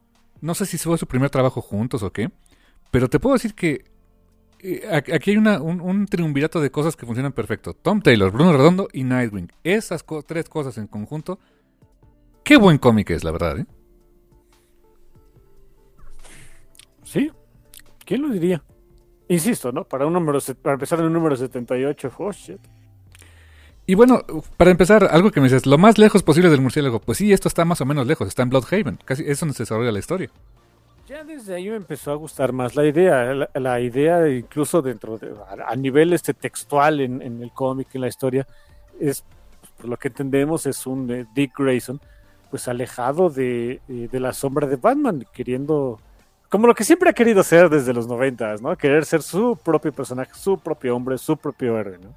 Sí, exacto, y eso está eh, eh, eh, insisto, va muy en continuidad es lo que es desde el momento en que, se separó de Batman, que dirigía a los Teen Titans, él quería ser su propia persona, hasta que de plano dejó de ser Robin y dijo, no, pues ya no puedo andar con, este, en calzones verdes por ahí, ¿no? Y saca su primer traje, yo le llamo Disco Nightwing. 100%, sí. este diseño, si mal no recuerdo, fue de George Pérez. Ahora que lo pienso, ¿eh? Creo que sí.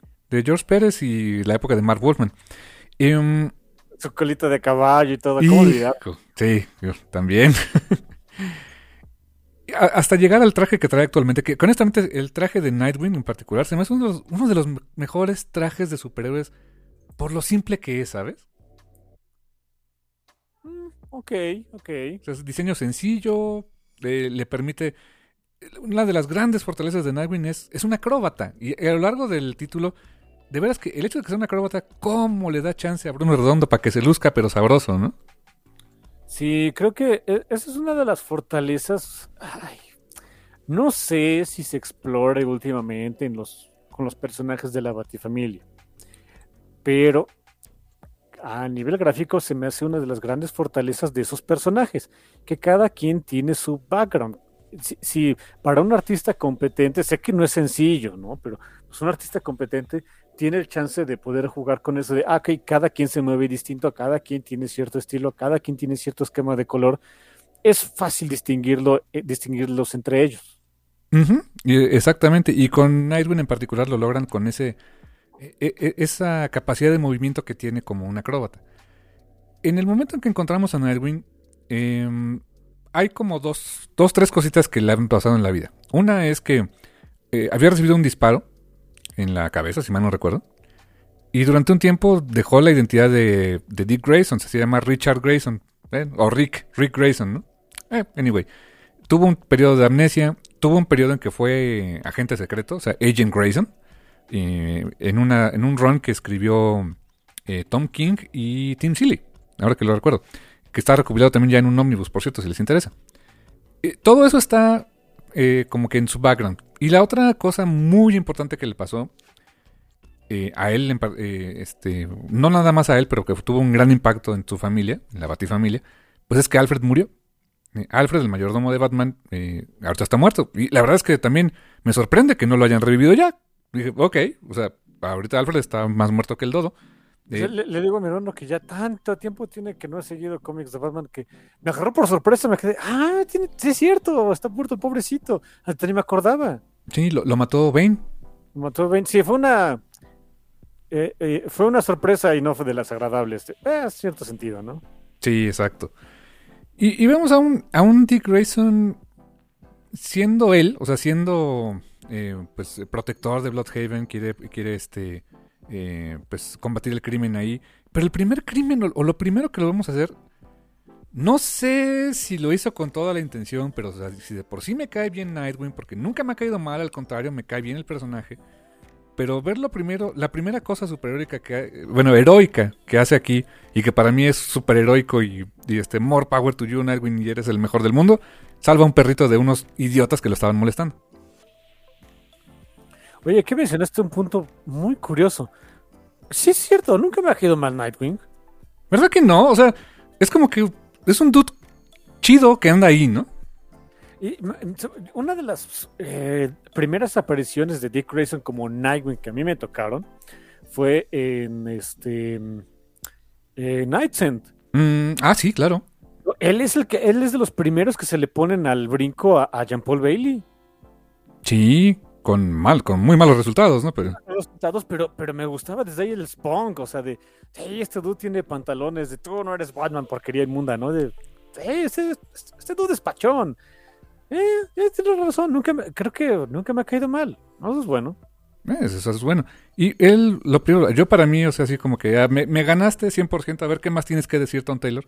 Es, vemos que Nightwing salva, salva una perrita de unos tipos que la andaban, o sea, eh, lastimándola, la estaban pateando, golpeando nomás por, por reírse, por, este, por burlarse. Y, o sea, Nightwing les pone una paliza y yo así de, sí, más poder para ti, Nightwing. Y se lo, y se lo lleva. de tres patitas. Sí, toda chiquita y bonita. Tiene una cara bien bonita. Sí, eh, eh, y es que está cachorrita la desgraciada de Pérez. Eh, Bruno Redondo ahí de- se- yo creo que dijo, ah, vamos a...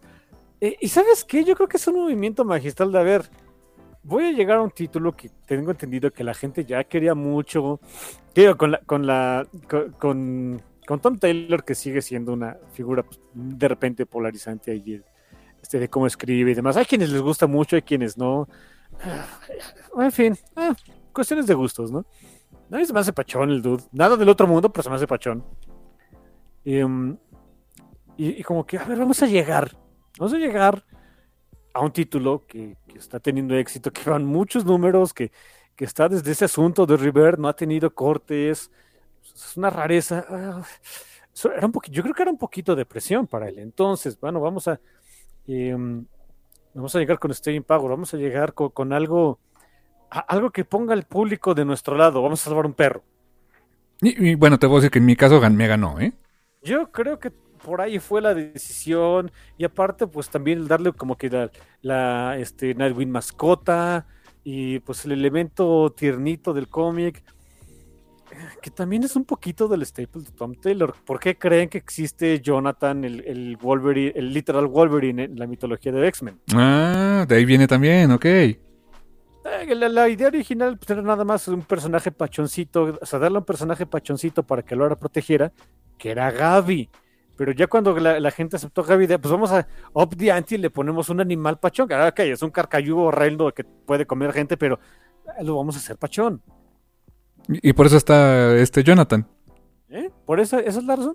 Ah, mira, pues aquí le sale muy bien con esta perrita que también es feisty, porque pobrecita, está, o sea, su- ha sufrido mucho, le, le pega una mordida en la mano porque pues, pues tiene miedo a la pobrecita, ¿no? Es una perrita rescatada y, y se la lleva, o sea, dice, bueno, pues le voy a buscar hogar.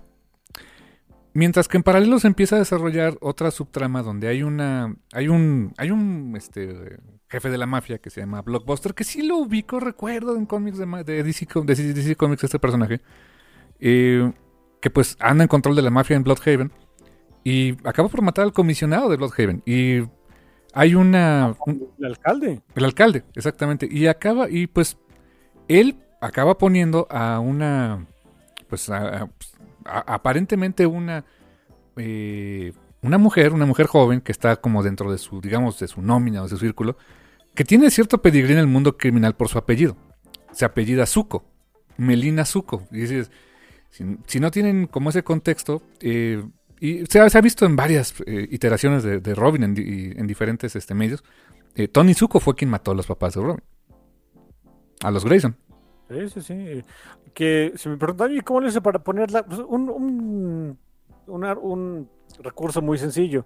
Era concejal. Esta Melina Zuko era concejal, era, era a- en términos políticos, pues, la, la que le seguiría en línea al alcalde.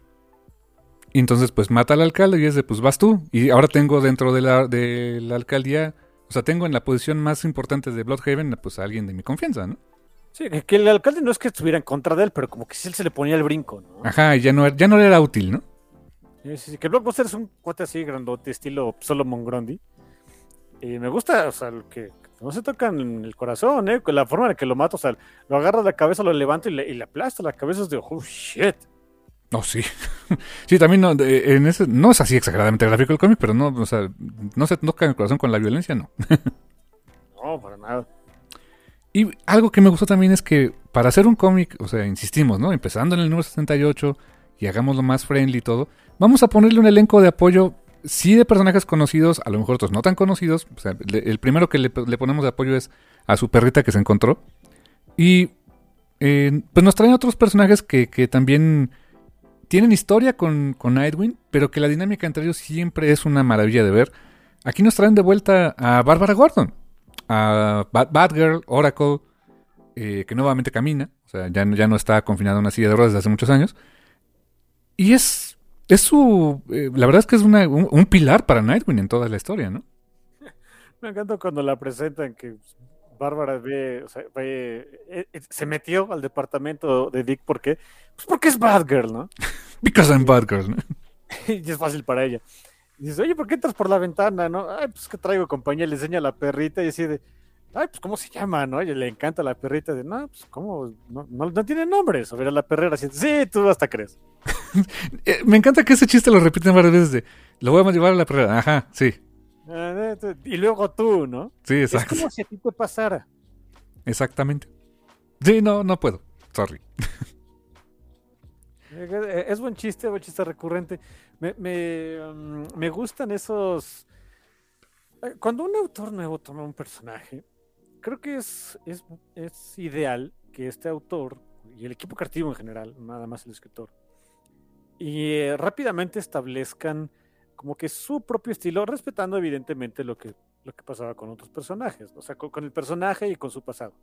Porque pongan ahí de una vez su estilo, ¿no? Y, y uno de los staples de Tom Taylor es que pues, maneja mucho humor recurrente. Y, el, la broma de, de, este Dick em, encariñándose con los animalitos, que pues, no, eh, eh, él es demasiado pachón como para no hacerse cargo de un perrito. Es un, es, un este, chiste que se va haciendo recurrente, en- por lo menos en el primer arco. Ya, eso me gustó. Dije, ok, bien, entonces imponemos el estilo, este, tenemos así como que un inicio honestamente fresco de to- para, todo lo que es, es un, es un inicio muy fresco. Tiene todos los puntos fuertes para un, eh, iba a decir primer número, pero estoy acostumbrado a decir cosas de Marvel, eh, para un número 79 para DC, ¿no? Ándale, sí, exacto. Pa- para un, re, un. No reinicio, tampoco. No relanzamiento, tampoco. Para un nuevo arco. Para un, para un nuevo arco con un nuevo equipo creativo en el número 78, perdón, no 79. Sí, exacto. O sea, ¿qué acostumbrados nos tiene Marvel a eso de un nuevo, nuevo número uno, no?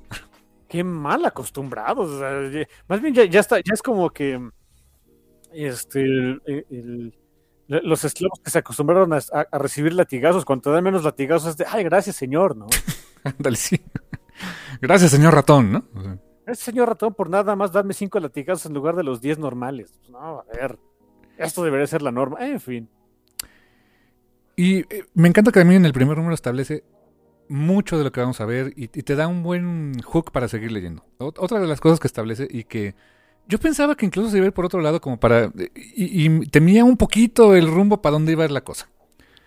Em, pues bueno, nos, eh, la, razón por la que Bárbara visita a Dick es de, oye, en lo que tú estabas en tus aventuras, que no, que no vamos a hacer mucha referencia aquí, pero pues andabas malito, Alfred murió, sí lo sabes, pero te, pero te no estuviste para la lectura del testamento.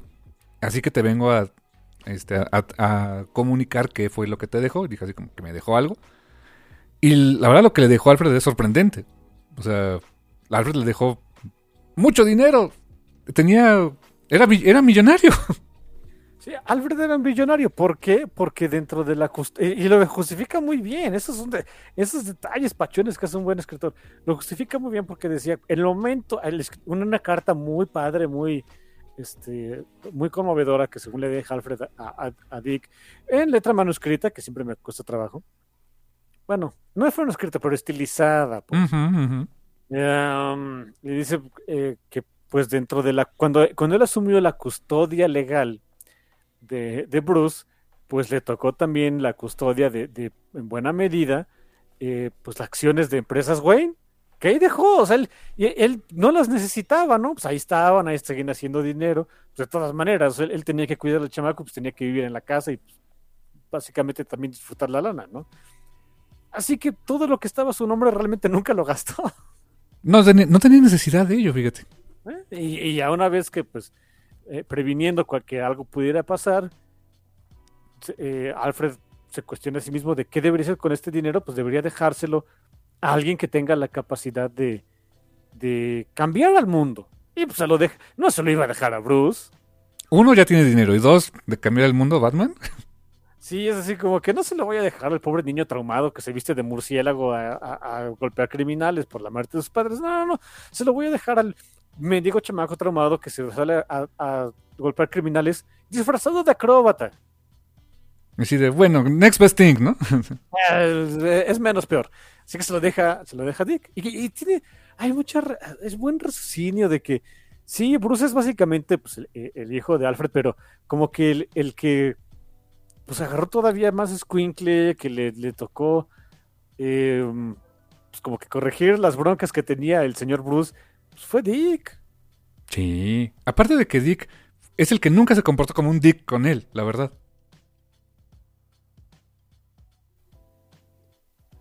¿Sí o no? Porque este Bruce de repente sí era medio a veces se le ponía No, no, el brinco. pero Tim de repente sí era medio, medio Dick con Alfred, ¿eh? Sí. Demian ni se diga, ¿no? Ah, Demian es un Dick en general. Ya después eh, es un gusto adquirido, le agarras eh, cariño a la bola de odio, pero, pero sí, Dick Grayson jamás, ¿eh? ¿no? Y, y- y te- hasta hay unos momentos en un pequeño flashback por aquí en el que pues Dick lava su ropa y o sea es autosuficiente y es y Alfred, no pues es mi trabajo soy este este amo Dick no no no yo lo hago o sea qué me cuesta o sea como que ahí ve que ah tú sí sí te gira la ardilla no Sí, sí, exacto. y ese primer número o sea, establece todo eso o sea eh, honestamente pasan muchas cosas en un número cosa rara también no Cuando estamos acostumbrados, no solo en, en Marvel, también en DC pasa, muy, pasa mucho, la deconstrucción de las escenas en un cómic. O sea, en, en vez de que pasen muchas cosas en un número, mejor que hacemos que pasen en un arco para venderte el TPE. sí Aunque exacto estamos contando nada más las ventas de los números individuales. En fin. Y para el número dos, o sea, eh, te, te iba a decir que lo que yo temía que, que ese movimiento que hizo Tom Taylor a nivel de guion, de dejarle mucho dinero a Dick, es de, me lo van a hacer un Batman. Así como que, o sea, va- a tener como que mucho dinero y va a tener así su guerra contra el crimen. Y dije, "Mm", como que no, no quería ver eso. Y qué bueno que no. El siguiente número explora eso. O sea, el primer número es como que, mira, ¿qué crees? Aquí, eh, you hit jackpot, aquí hay mucho varo. Y el segundo número le empieza a pensar, ¿qué hago con el varo, no? Sí. Y no fue poner empresas y comprar gadgets para golpear más criminales. No, no, no. No, para nada. Y, y ese número, y todo eso lo vemos con mucho desarrollo de personaje, eso me gusta, hay mucha conversación entre, entre eh, Bárbara y Dick. hay un momento en el cual van, van a comprar pizza y, o sea, un- este, una, una rebanadita.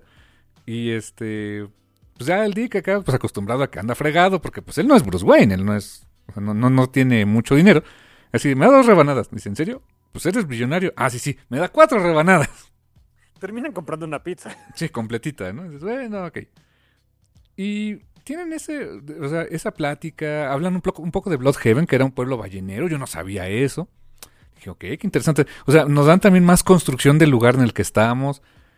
O, sea, no quise decir que como que pintado por colores, por puntos, pero, pero a nivel de guion me parece muy bien pensado lo que estaba haciendo Tom Taylor para introducir al, al, al lector nuevo a esto, ¿eh?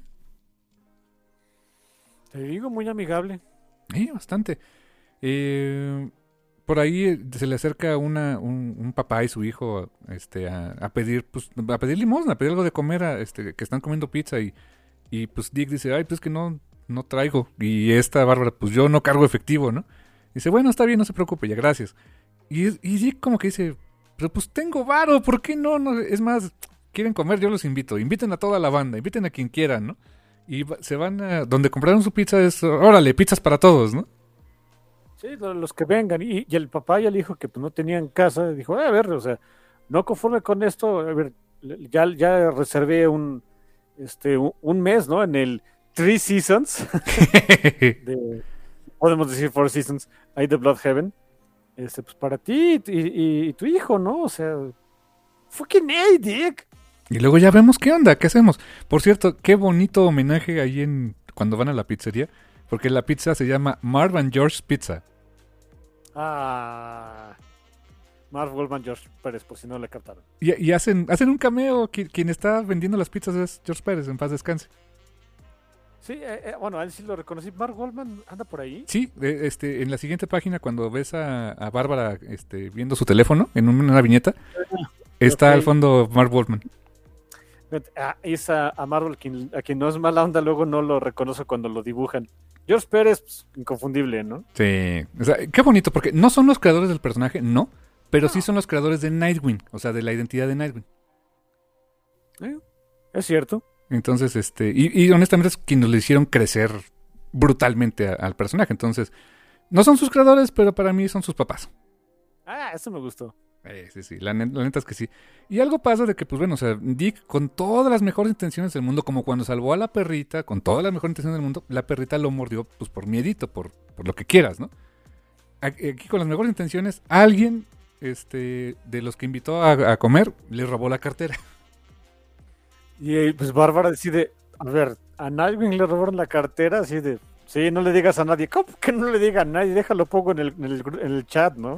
lo pongo en el, en el WhatsApp y todo el mundo así de, ay, bueno, ¿no? También, bu- buen, este, otra de esas bromas que van a ser recurrentes, en, en- por lo menos en el primer arco. Eh, me gustó mucho. Le echan carrilla a Dick, o sea, porque pues, Dick no es Batman. Él, él, él sigue sin- él, él es, él, él es parte del grupo. Él es bro. Sí, sí, él, él sí es compa, ¿no? Él es, big, él es el Big Bro, de hecho. De hecho, sí, pues bás- básicamente es el Big Bro de todos ellos. Y aparte, como que hay, hay una parte de mi corazoncito que se sintió acá, Warman Fossi, de saber que, que, que los batiscuincles pues tienen su grupo de chat y se echan carrilla, ¿no? Grupo de chat en el que no está Batman. Sí, claro, porque ese, ese es, ese es esa parte, ¿no? Sí, sí, sí, así de, no. Ándale, exacto. Y aquí también nos establecen otra cosa, son un nuevo villano, o sea, desde luego, como en todo nuevo arco, cuando un nuevo escritor toma algo, lo que sea, pues hay que dejar huella, ¿no? Entonces eh, crean desde aquí un nuevo villano que tiene un modus operandi bastante feo, o sea, Grizzly as shit. oh sí, porque pues el papá y hijo al que le rentaron, la- bueno, a los que Dick les rentó la habitación y todo eso, se van caminando pues por un callejón, mala idea, ya si, si estás en un cómic de DC no puedes caminar por un callejón, ¿no? No vas a salir. No, la neta no. Y este, ¿y qué sucede? Que alguien los, pues, este, los, los, los ataca. No dice bien qué quiere, pero después cuando vemos tiene un arma, parecía que le iba a disparar a este, a este, al papá del, chavito. Ah, no, hace algo mucho más feo, ¿no? Sí, le, le, le dice al chavillo, tú llégale, no te quiero, quiero a tu papá. Y con esa arma, eh, como que dispara un, un- un tentáculo, un tubo, algo así, y le arranca el corazón. Fuck. Literalmente le arrancó el corazón del pecho así de, what the fuck, man. That's Oye, yo horrible". sentí horrible ahí, ¿eh? Sí, la neta, o sea, se mandó el desgraciado Taylor y Bruno Redondo, o sea, insisto, insistimos, no lo hace gráfico, o sea, no se puede, es un cómic de DC, pero pues tampoco te lo hace bonito, ¿eh? literalmente ves al dude con un hoyo en el pecho, ¿no? Es así como que, ah, ahí estaba también mi corazón, ya no existe, ¿eh? Oye, y para hacer todavía más, o sea, no sé si esto fue a propósito o no, yo creo que sí. Para hacer todavía más clásico, más claro de que es un hoyo en el pecho, cuando, cuando volteas la página o, cambias de página si lo estás leyendo en digital, ¿qué es lo que ves? A Nightwing quitándose la playera y enseñando este todo, todo el pectoral bien trabajado, ¿no? Sí, es que aparte, miren, eh, es otra de las cosas que pues puedes hacer cuando llegas a un, este, a- tomas un título de alguien más, pues ¿por qué no empezar a poner algo de eye candy? Digo, ya que estamos en esas, ¿no? Eh, sí, exacto. Pero te digo, o sea, se me hace tan, o sea, ves que alguien le arranca en el corazón del pecho y se lo arrancaron del pecho. Sí, del pecho, mira qué pecho, ¿no? Eh, ok, I get it. Sí, exacto. Así como que para que trate de ponerle más este, el dedo en la llaga, ahí está el asunto, ¿no? ¿Y qué sigue ahora con Edwin? Pues quiere recuperar su cartera, así de, pues, le- porque le puso, un- tiene un rastreador, ¿por qué no? Y pues la voy a recuperar porque, pues la neta, qué pena, ¿no? Sí, soy Nightwing, no manchen. Y va, pues, siguiendo a los chavitos que le robaron la cartera y ve que se van a meter en gran bronca. Le iban a robar, este, a, precisamente a Melina Zuko, operadora de la mafia. Estaban los mafiosos así de, no, no se metan ahí, déjenle sus cositas, no se metan con ellos. Ah, no, ¿qué hacen? Se meten con ellos, ¿no? No, y, y, y, o sea, todavía la mejor idea. Estaba Melina Zuko este, ahí en una, en una reunión con otro jefe de la, de la mafia. Este, que supongo el nombre, espero que le suene, ¿no? De apellido Maroni. O sea, peor aún, ¿no? O sea, hijos, quieren no quieren llegar al próximo cumpleaños, ¿eh? Por no decir que no quieren llegar a mañana. Que por cierto, qué chulada, insisto, qué bonita narrativa tiene Bruno Redondo, porque se ve, eh, eh, o sea, es la composición de página cuando ves eh, Nightwing diciendo no, que no se metan en bronca, y luego ves una secuencia en la cual los ves cómo se van llevando las cosas, mientras que en uno de los guardaespaldas de Maroni es de, ah, ya se, da, se va dando cuenta. bien bonita la composición de la página, me encanta, ¿eh? Eh, Es ese viejo truco de que cuando estás en un restaurante este, al aire libre, hay una sección al aire libre, y dejas el celular en la mesa. No hagan eso, ¿eh? Sí, mala idea. Se puede, se acerca alguien así inconspicuamente y pues aplica el, este, el pickpocket, ¿no? De "Ah, vámonos, adiós celular. Eh, y el, el, el Goon, el guardaespaldas de Maroni, pues los venía vigilando. ¿Por qué? Pues, que- ¿Por qué se lo esperaba? ¿Por qué se lo esperaba? Porque es un criminal. Sí, Isaac se la sabe. Fíjense, es todo ese, toda esa, esa conclusión a la que llega uno sin, o sea, eh, la, la llega sin necesidad de diálogo. Es lo que te hace un excelente. Sí, seguramente está el guion ahí de, de Tom Taylor al respecto de eso, pero es algo que te lo hace eh, entendible el artista. Bruno Redondo pues, sabe muy bien su chamba a través de esas, de una composición muy chistosita, muy padre. Eh, te va llevando de la manita para que tú te des cuenta que el que se da cuenta de esto no es ni el jefe Maroni ni Melina Zuko, que ya están en posiciones donde pues ese tipo de cosas pues ya no son para ellos, ya que más les da, sino que quien se da cuenta es el que todavía to- ahora sí que todavía se acuerda de esos días, probablemente todavía se acuerde de esos días, probablemente lo vivió, o a él, o a él le tocó, o a él le tocó hacerlo, pues es el Goon, es el guardaespaldas. Es el de el street level, ¿no? Todavía. Acto. No, no, no. que- ve todo eso que pudiste sacar de una secuencia sin diálogos. Es fantástico eso del cómic, ¿a poco no? Eh, es pachoncísimo. Como también fantástico del medio es la siguiente página que es un doble spread, o sea, doble, doble splash page. ¿Cómo amo que hagan eso con las secuencias con personajes como Daredevil, como Spider-Man, como Nightwing, que muestran eh, eh, en pues como eh, en, en secuencia, en siluetas, cómo va moviéndose. No es nada fácil. Mis respetos para los artistas que lo hacen. Frank Miller lo hacía de manera magistral. Este, en su momento Romita lo hacía de manera magistral. Aquí Bruno Redondo, o sea, dando cátedra también. Me encantan ese tipo de escenas. Sí, que también siento que son un arte perdido, ¿no? Sí, sí, sí, sí. Casi ya na- casi nadie les... Mucho como que se aprovecharon más del recurso a lo manga, ¿no? Líneas de movimiento y es un solo dibujo, ¿no? Y, y una vez más, pues para también este descomprimir el, el cómic, una secuencia como esta, pues la haces en. O sea, que sí, es un doble splash page y demás, pero la puedes, el- puedes hacer hasta cuatro páginas. Eh, en diferentes momentos, haces diferentes paneles eh, con ciertos diálogos en algunos lados. em, no sé, para hacerlo más dramático, cortas, este, eh, la, la toma se mueve hacia hacia quienes les va a pegar o hacia quienes están correteando, vuelve a salir el personaje, otros dos, tres paneles por ahí. Puede ser todavía más largo, o sea, A veces funciona, a veces no, ¿no? De, de una vez lo digo, ¿no? No es culpa de los artistas, es la forma en la que se hace el cómic moderno. Hay algunas cositas que digo, me gustan más los cómics actuales que los viejitos, 100%. Pero hay algunas cosillas que sí es de, ay, ahora sí que estoy con los boomers en esto, ¿no? Sí, algunos vicios que, que de repente se, hereda- se, hereda- se heredaron o se modificaron con el tiempo, ¿no? Sí, hay, o sea, algunos vicios se quitaron, dices, ah, qué bueno, ya no existe de esto, ¿no? Algunos vicios se heredaron, es ay, como quisiera que se quitara esto. Y algunas cosas que a mí se me hacían pachonas, ah, se pierden con el tiempo, ni modo, eh, así es esto de... Así es esto de la evolución del arte comercial, chamacos. Oh, sí. Y el número cierra con algo bien interesante. O sea, eh, Nightwing sí este, pues, salva a estos chamacos de que, de que básicamente los mate la mafia. Los, los persigue y se da cuenta de dónde viven. O sea, le caen muchos veintes a Nightwing así de, ay, viven del nabo. O sea, se- o sea, n- no, son la- no son ladrones que, que roban por codicia. Estos son ladrones que están robando por, por hambre, ¿no? Porque no tienen dónde vivir, ¿no? Un campamento abajo de un puente. Son desposeídos, básicamente, ¿no? eh, y son niños.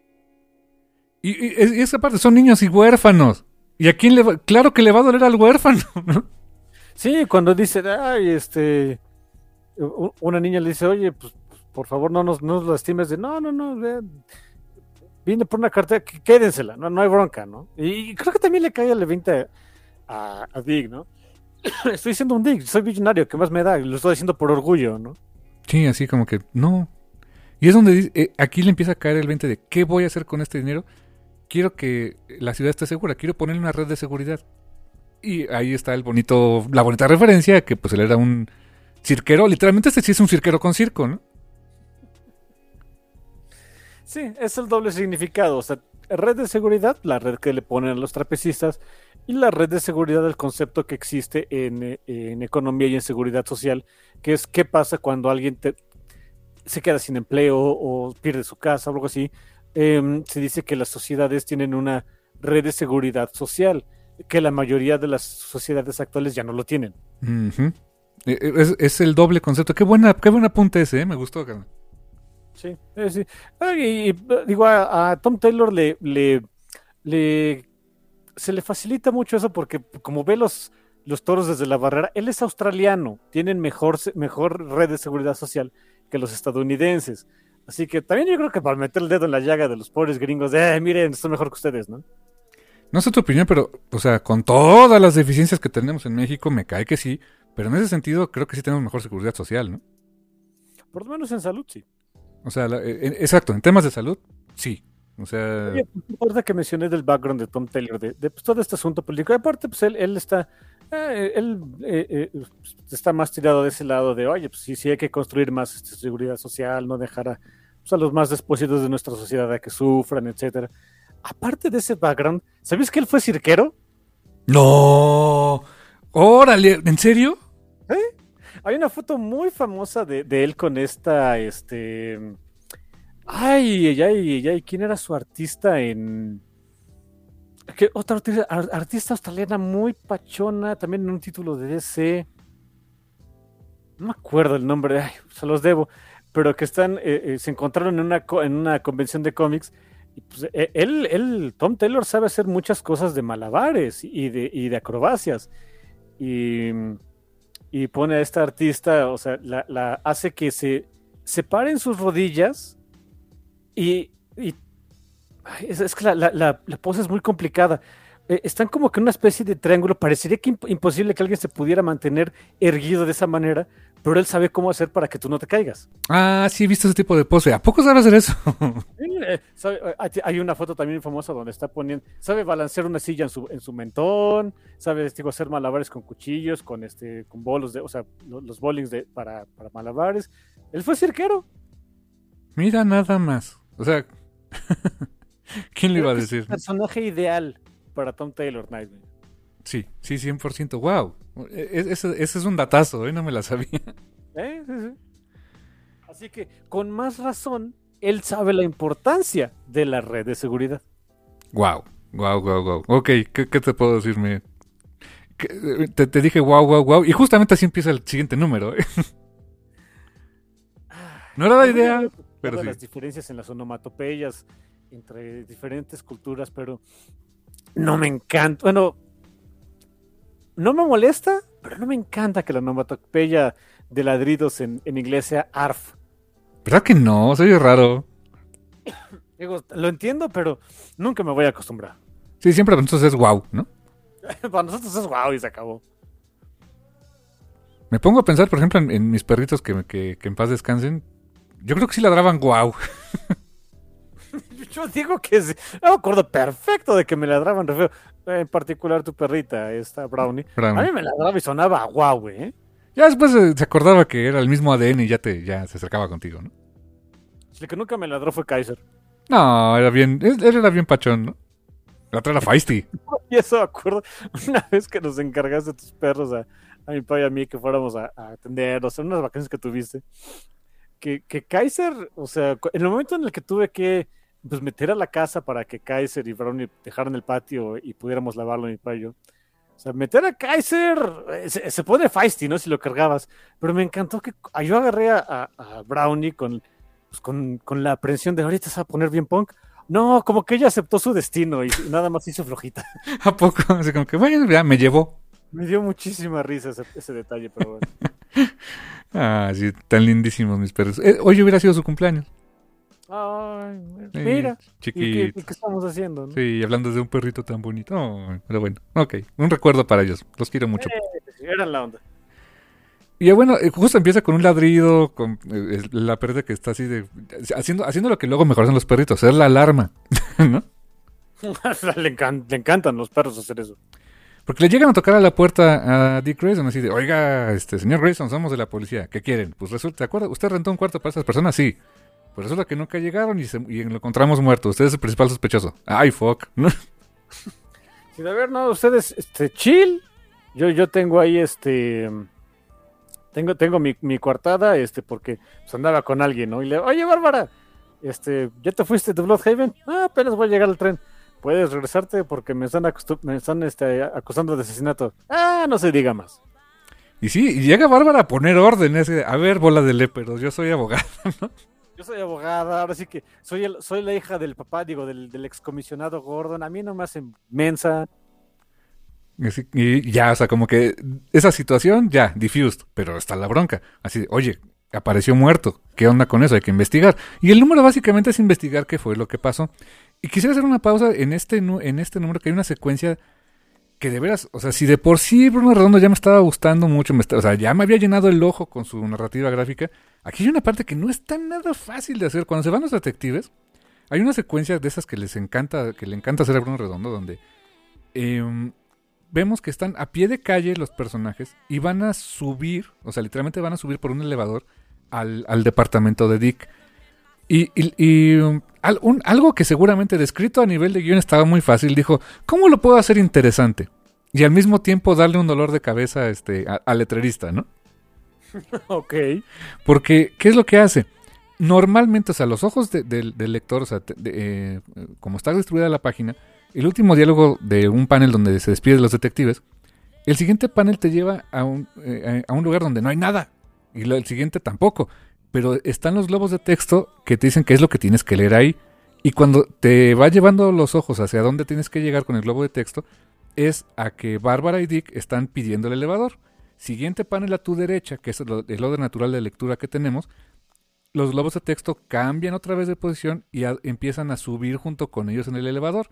Y ya cuando abres y ve, cuando ya llegan a la siguiente parte de la página, que es un doble spread, que es el, eh, eh, el layout de su departamento de Dick, ya llegaste arriba y ahora vas siguiéndolos a lo largo del departamento. O sea, insisto, era un de, yo creo que de, y entonces toman el elevador y suben. Vamos a divertirnos con esto, ¿no? Te voy a ser sincero, a mí me costó un poquito de trabajo esta página, ¿eh? Al principio sí, porque no estás acostumbrado, ¿eh? Eh, yo creo que sí, a, a lo mejor es eso, pero sí, sí me costó. Digo, es, es un gran recurso el, el- el que los globos de texto se sobrepongan a los paneles, claro, o sea, eh, es, es el recurso ideal. Pero aún así me costó un poquitín. Eh, de, de repente creo que Bruno Redondo se, se, se metió en camisa de once varas y solito, ¿no? Pero bueno, eh, bien sorteado de todas maneras, ¿no? Exacto. Y, y creo que también, este, si lo lees en digital, ha de ser diferente la, la, este, la experiencia, ¿eh? Supongo. Sí, Buena pregunta. Eh, porque pues, en físico sí tienes el doble spread de una vez y lo ves. Mira, es un buen punto, ¿eh? La bronca, ¿no? Pero, sí. Sí. ¿Cómo le habrán hecho lo- los que hacen este, la, la- la lectura asistida? Pues con mucho trabajo. Este, maldiciendo a, a Tom Taylor y Bruno Redondo durante todo el día, ¿no? Eh, muy seguramente. Sí. y el aquí tenemos un personaje invitado de la otro de la Batifamilia. Tenemos a la bolita de odio, ¿no? Eh, no, no. Ah, no, es, es, es Tim, perdón. es, es Tim. Es Tim, Tim Drake. Honestamente, mi Robin favorito.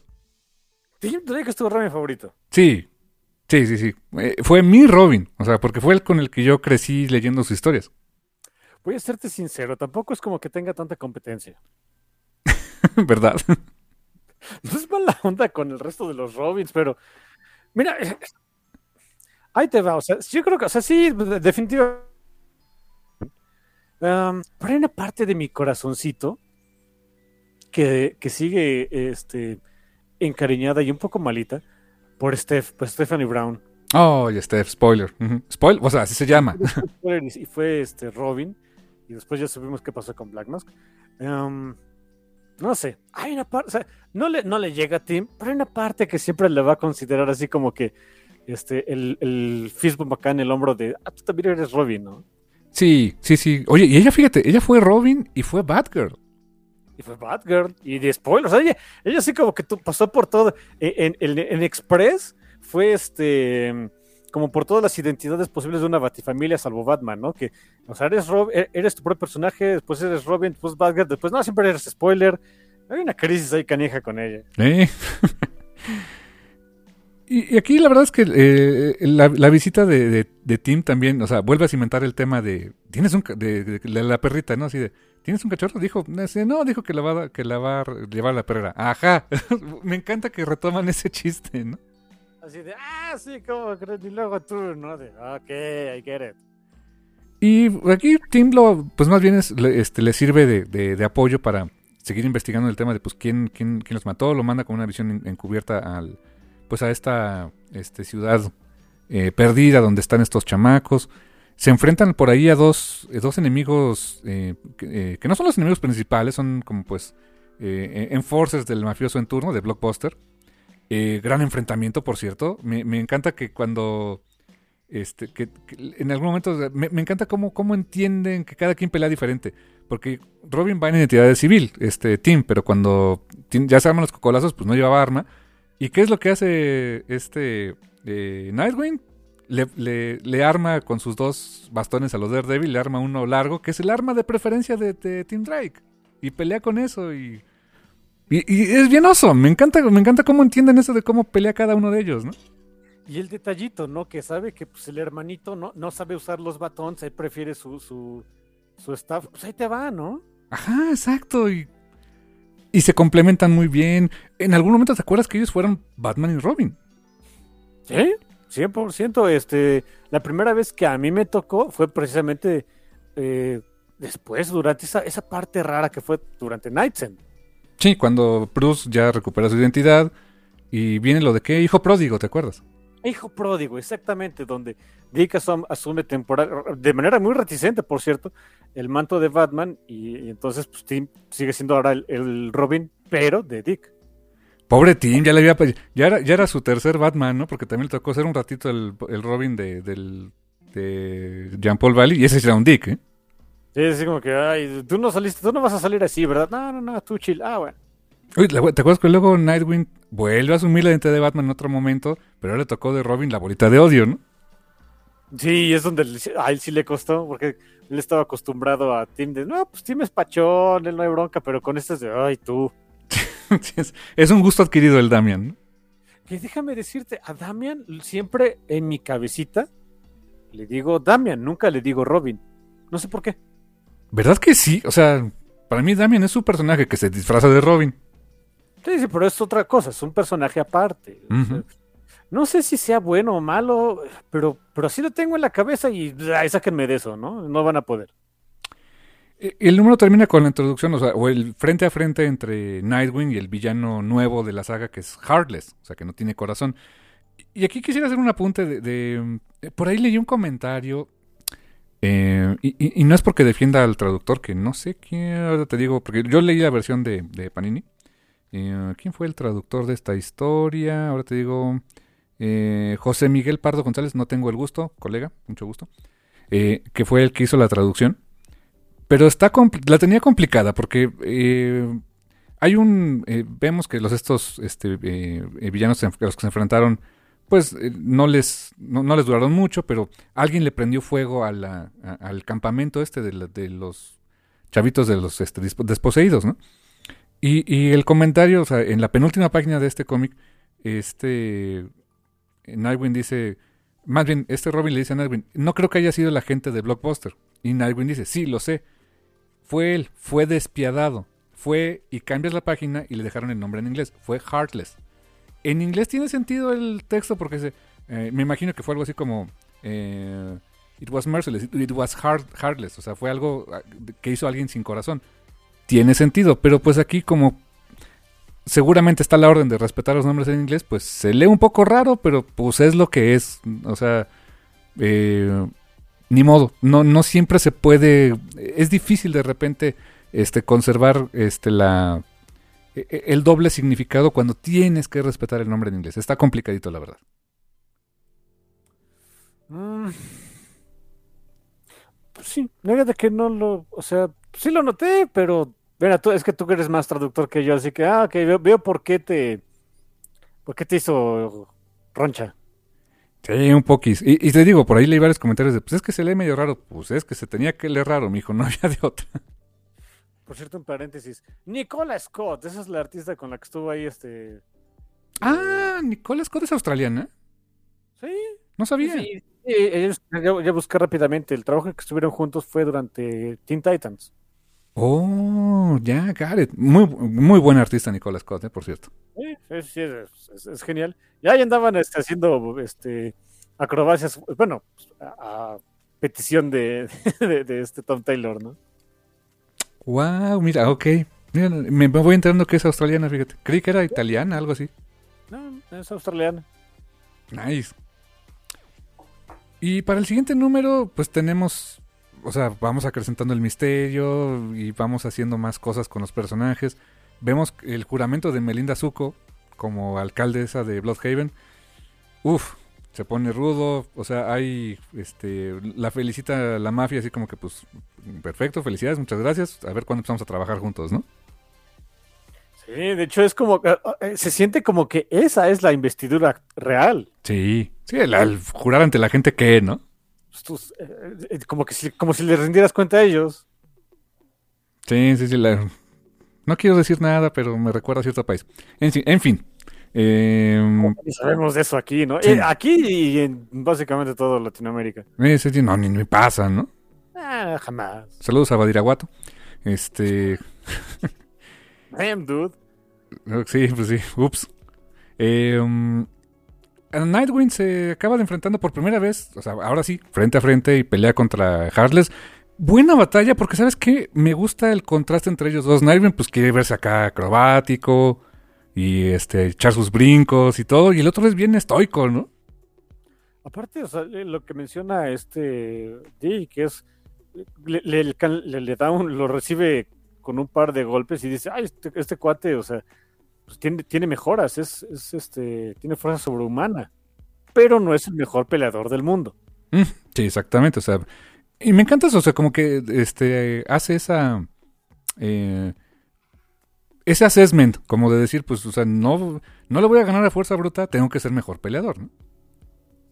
¿eh? Es, es- es un... eh, pues me, me gustan esos detallitos cuando lo saben aplicar. Sobre todo, ¿sabes qué? Quedan muy bien cuando son personajes que son más street level. Claro, como Daredevil o como Nightwing, ¿no? Moon Knight y además de... Sí, o sea, pues, no, no, no, no seré el más fuerte de, de Fuertelandia, pero sí sé dar guamazos, ¿no? Digo, un, un- yéndome otra vez a Moon Knight, que, que adoro Moon Knight, cuando se enfrentan por primera vez él y Vadir, Ah, sí. me encantaba porque o sea, con, la, con la narración y, y el arte pues te daban a entender de que Vadir sabe pelear porque él tiene los conocimientos de todos los puños de, de Concho antiguos, bla, bla, bla. Y Mark es poder uno, él fue soldado, él, él no, él no tiene eso, él, él va para acabar la pelea rápido. Tienes razón, ¿eh? Sí, claro, o sea, el otro es mucho más preparado por la experiencia que trae, pero el otro sí es poder uno. No lo había pensado así. Eh, Vadir, él, él aplica la parte artística de martial arts y este, eh, este eh, eh, Moon Knight se queda con la parte de Marshall.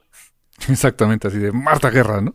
Eh, en fin, Back to Bloodhaven porque hay un momento también re chulo de bonito que pues es muy referencial, pero pues no me pude evitar hacer sonreír.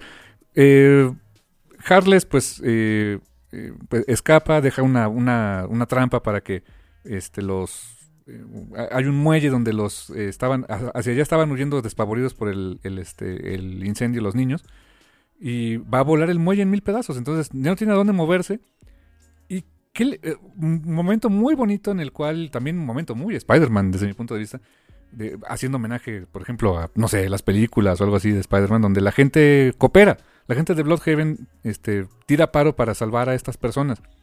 Y es a través de, Oracle que esta Bárbara pide pues ayuda a, a cuanto este barco esté cerca que pueda este, ayudar a estos niños. Y, y no sé, o sea, me- fue quizá el momento en que leí ahorita este tomo que dije, me recordó también a Godzilla Minus One cuando llegaron los barquitos, ¿no? sí, pues, la gente, nosotros de abajo nos ayudamos. Y me encanta que llegan los barcos y, y- están contestando así de... eh, aquí eh, habla el Devin, recibimos auxilio. Devin Grayson, que es una escritora de Nightwing. Eh, aquí habla el Silly, Team Silly. Este, acá Leonardi, Rick Leonardi. Acá el Jorgens, Dan Jorgens. Dije, ay, está padre eso, me gusta. Eh, te digo, es medio corny de repente. Eh, eh, creo, que es la, creo que es la palabra que estaba buscando. Que, que Tom Taylor tiene su, su forma de escribir es muy corny, de repente es muy cursi. Entiendo que luego a la gente no le guste. Está bien, digo, pues son gustos. Ah, a mí no me molesta. Cuando, cuando mete referencias como estas, pues se siente bonito. Sí, la, verdad es que sí. Y algo que me gustó también es, como dices, Hero Street Level. él venía de una historia anterior donde tuvo una herida muy grave en la cabeza y el recibir el trancazo de este Harless no fue cualquier cosa. Y se desmaya, se desmaya, se pone mal, lo tiene que ir a recoger. Pasan, pasa un par de días en cama. O sea, no es invencible, no es este el todas las puedas, no es de tengo un plan para todo. Por eso me cae también bien el Nightwing. Sí, es falible. Sí. Y eso está padre, ¿no? Eh, sí, le, pone un, le pone buenos stakes, bueno, o sea, stakes de, de, de este, no, no de visteces, sino de se dice? Este, como de mm, peligros o de, de, retos, ¿no?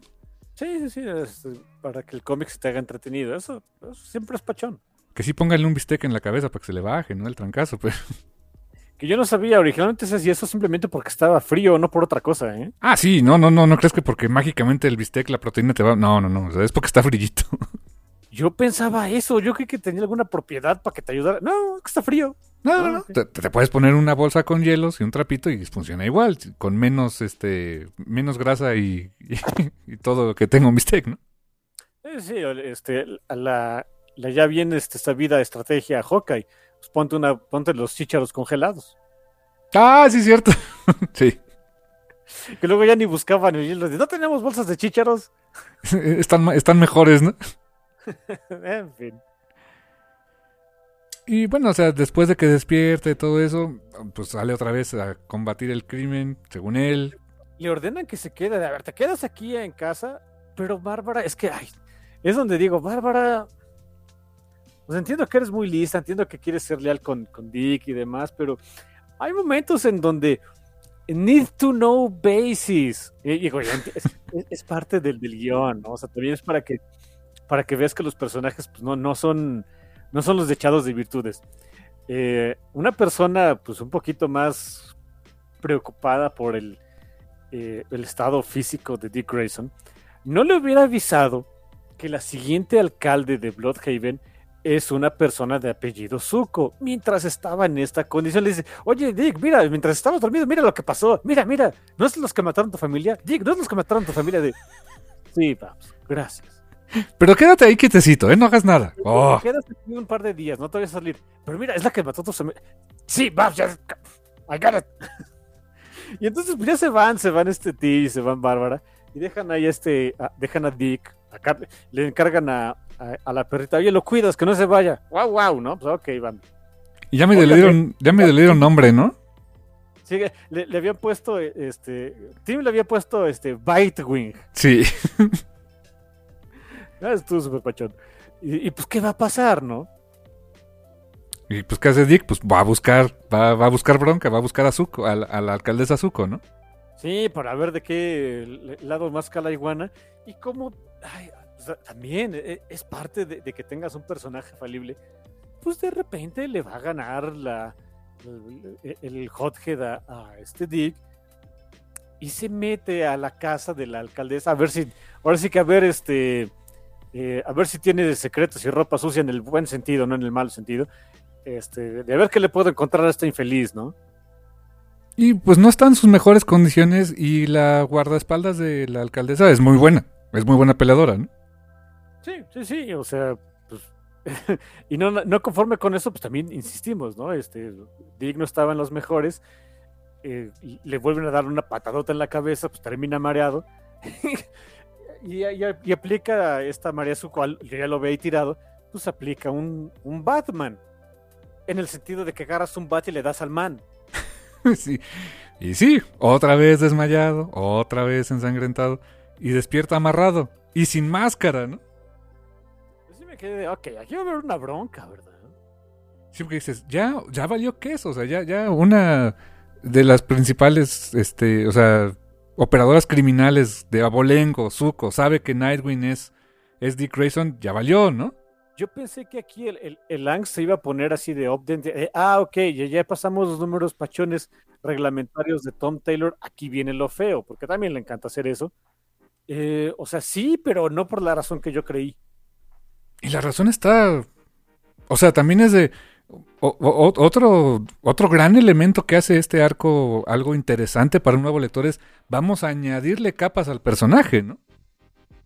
Sí, eh, es de lo bonito, es las cosas bonitas que se pueden hacer con personajes que tienen tantos años pues ya de existir, ¿no?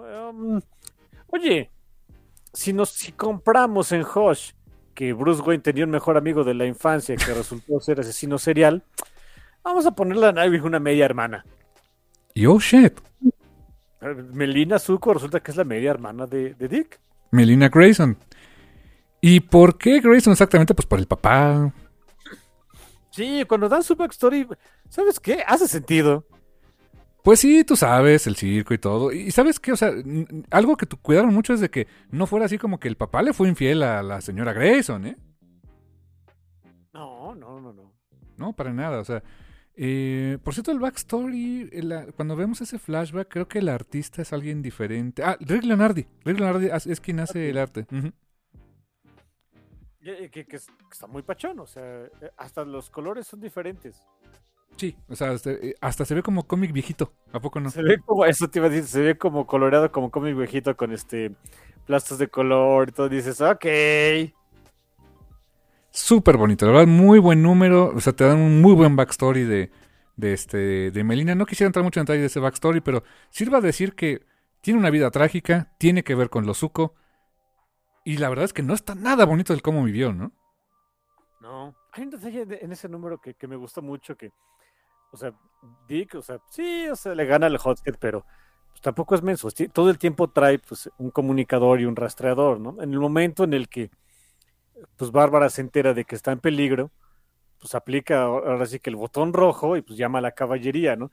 Y cuando, cuando esta Melina le dice a Dick, oye, tranquilo, o sea, pues, somos, somos, literalmente somos bros, tú chill. Y dice, ay, ¿dónde está mi máscara? ¿No? De, ay, ya sé quién eres, tú tranquilo. No, no, no, es que tengo que evitar que pase un desastre. Le pide a, a Bárbara que cualquier refuerzo que haya llamado, pues, lo, lo- lo regrese a su casa, no es necesario, estamos bien. Y me encanta que... que- sí, el chiste es que sea un cómic standalone, que, que no, que, o sea, esté obviamente de la continuidad de DC, pero que sea su propia cosa, que esté, sea su propio elenco, sus personajes, pero no deja de... ahí está el recordatorio de, seguimos en DC, ¿eh? Dick tiene muchos amigos, a diferencia de, de Batman, es alguien que es fácil- con quien es fácil hacer amigos. Y hay mucha gente que se preocupa por él. En el momento en el que sabían que estaba en peligro, pues viva la caballería. Básicamente, todos los titanes y Batman. Cada quien por su lado, pero sí, o sea, pero qué bonito también es eso, o sea, ver que te tiene esa red de seguridad también, ¿no? Sí, sí, sí. Todos los titanes, más un enorme problema que hubiera sido para todos los demás, que es Donna Troy. Esa, oh, sí, sí, exactamente, o sea, ¿te imaginas el, el relajo que se hubiera armado? Ori es, es canija, pero, pero como que este, como que sabe que no debe, este, se sabe tan alienígena que sabe que no hay que pasarse de mala onda. Este, iba Bisbo y, y, y, y Cyborg, bueno, pues también saben que con la, con la medida a fuerza, ¿no? Ahí va Bruce, ahí va el, el, el, este, el apestoso de Guano eh, en el bateavión, pero bueno, pues ok, o sea, es, es sapiente. Pero Donna, eh, me, me encanta que hay un, hay un panel donde Donna, antes de, de- de dar la vuelta, es así como que si voy, no voy. Acuérdense que ella es amazona, ¿eh? Sí, se, se hubiera armado la bronca, pero bien fea, ¿eh? Sí, sí, sí. Y luego iba Raven también, ¿eh? Sí, sí. Pero, y, de- como dices, qué buena red de seguridad. Como que es la. Eh, es el concepto clave en este arco, ¿no? Sí, sí, de veras, no lo había notado así. Y ahora que me dices lo del background que tiene como cirquero, me hace más sentido, ¿eh? ¿Eh? Es, sí, es el personaje ideal para Tom Taylor. Eh, um, te, te digo, insisto, este, el backstory que tiene es buenísimo, me- muy interesante. Me gustó el cambio de artista para el, para este, el, eh, pues para el flashback. Me gustó el, este, eh, el cambio estilístico en cuanto al, al cómic también, o sea, al, al coloreo, a, la- a los acabados. Y llegamos al número 6, que por cierto, la portada me encanta. Es una portada en la cual pues bien pudo ser cualquier una página más del cómic, pero como que otra vez Bruno Redondo así flexionando músculo de cómo hacer este movimiento en una sola página, ¿no? Bueno, número 6 o número 83, como ustedes gusten. Exacto, el número 6. El número 6 del tomo. Parte 6 del tomo. Eh, pues em, llega la policía, este, se arma el relajo porque pues este em, blockbuster pues eh, desconfía que está pasando, hay un enfrentamiento ahí con este blockbuster y Nightwing, muy pachón. Eh, honestamente, dejamos un poco de lado a Harless, más bien muy de lado, como que yo creo que eso lo vamos a retomar en arcos posteriores. Más bien es como que cerramos el tema de Blockbuster y, abrimos el, eh, pues la relación que va a haber entre Melina y, Bruce, ¿no?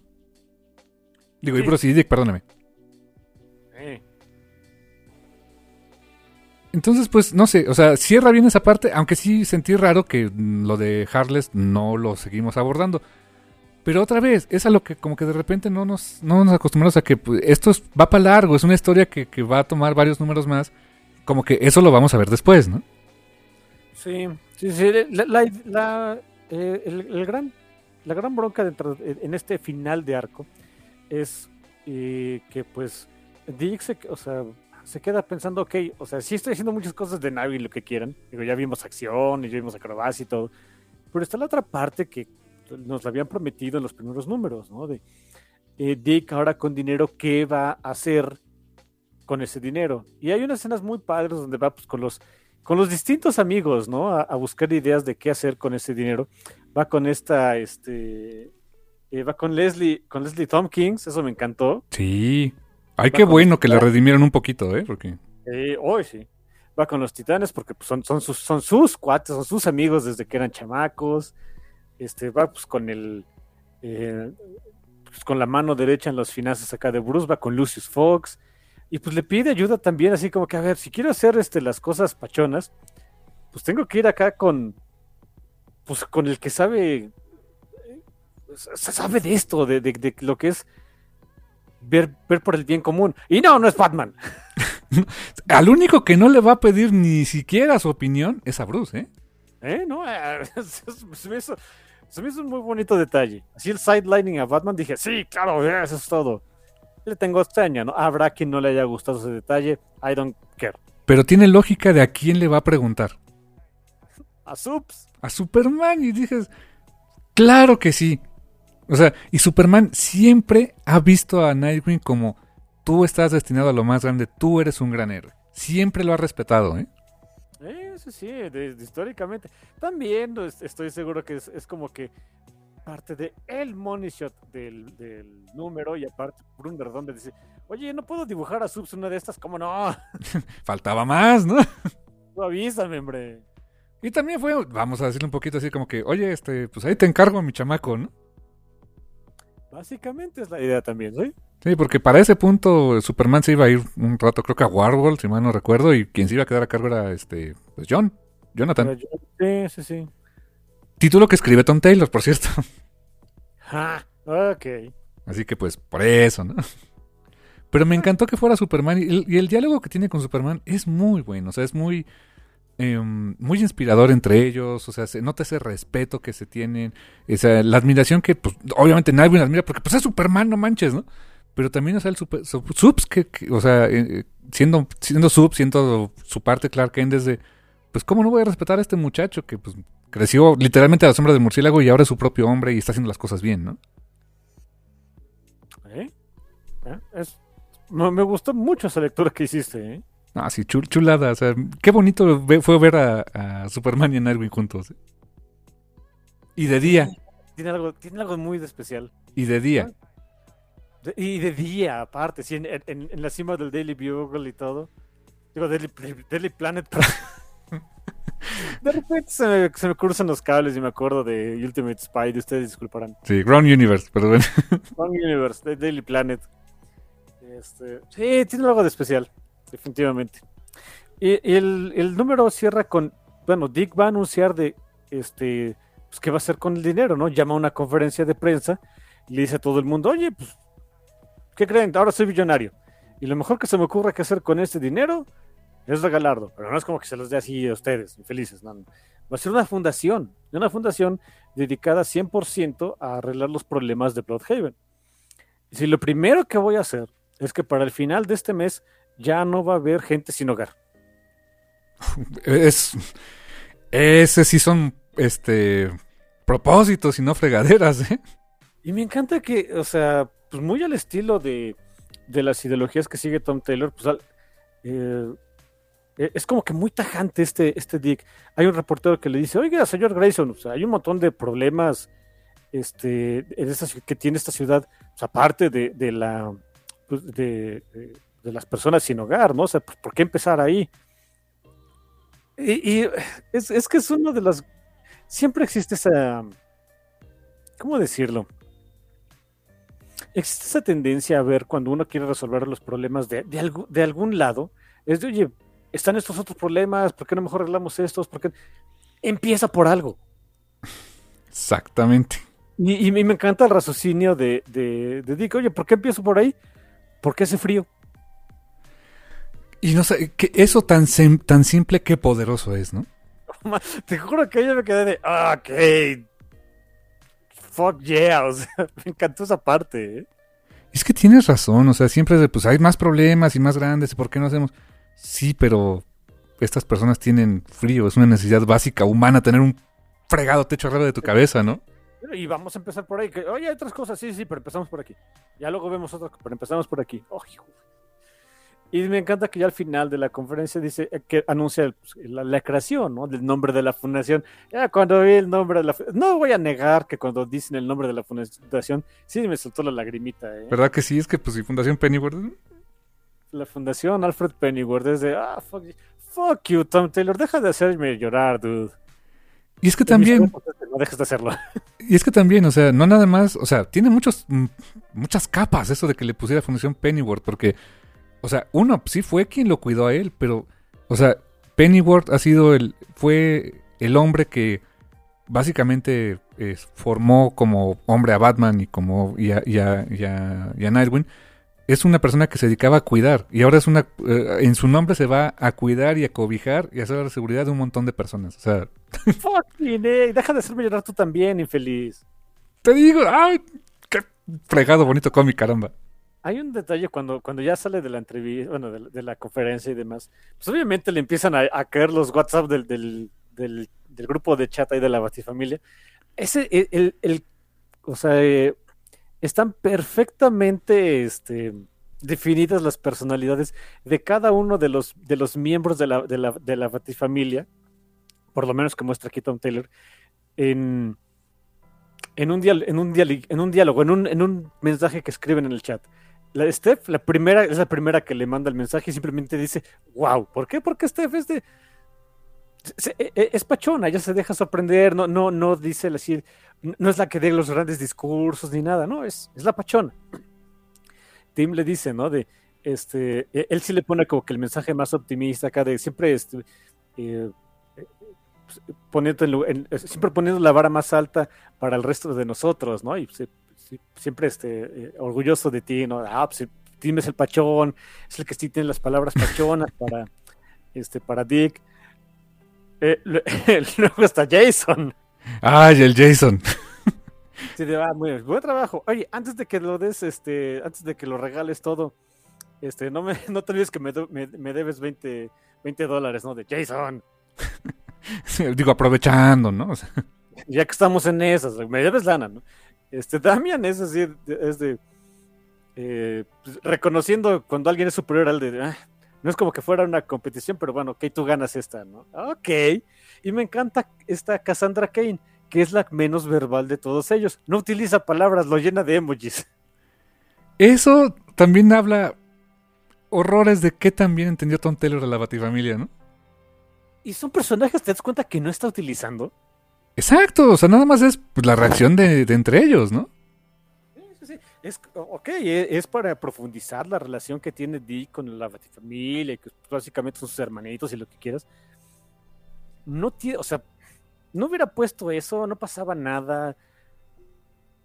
Pero si lo vas a poner, hijo, sí tenías que entender como que cómo es cada uno de ellos y cómo es la relación con Dick. Uy, qué, qué difícil. Y me encanta que la única, pues es que es el anciano, el único que sí le habla Es Es Batman. Y simplemente le dice, este, Dick, hoy, hoy, lo, hoy lo has honrado y, y gracias. O sea, y viendo una foto de, de Alfred así de, Ok, dejen de hacerme llorar, ¿no? sí, no, así de, ah, qué bonito. Neta, qué bonito. Y obviamente el money shot, pues es al final del arco.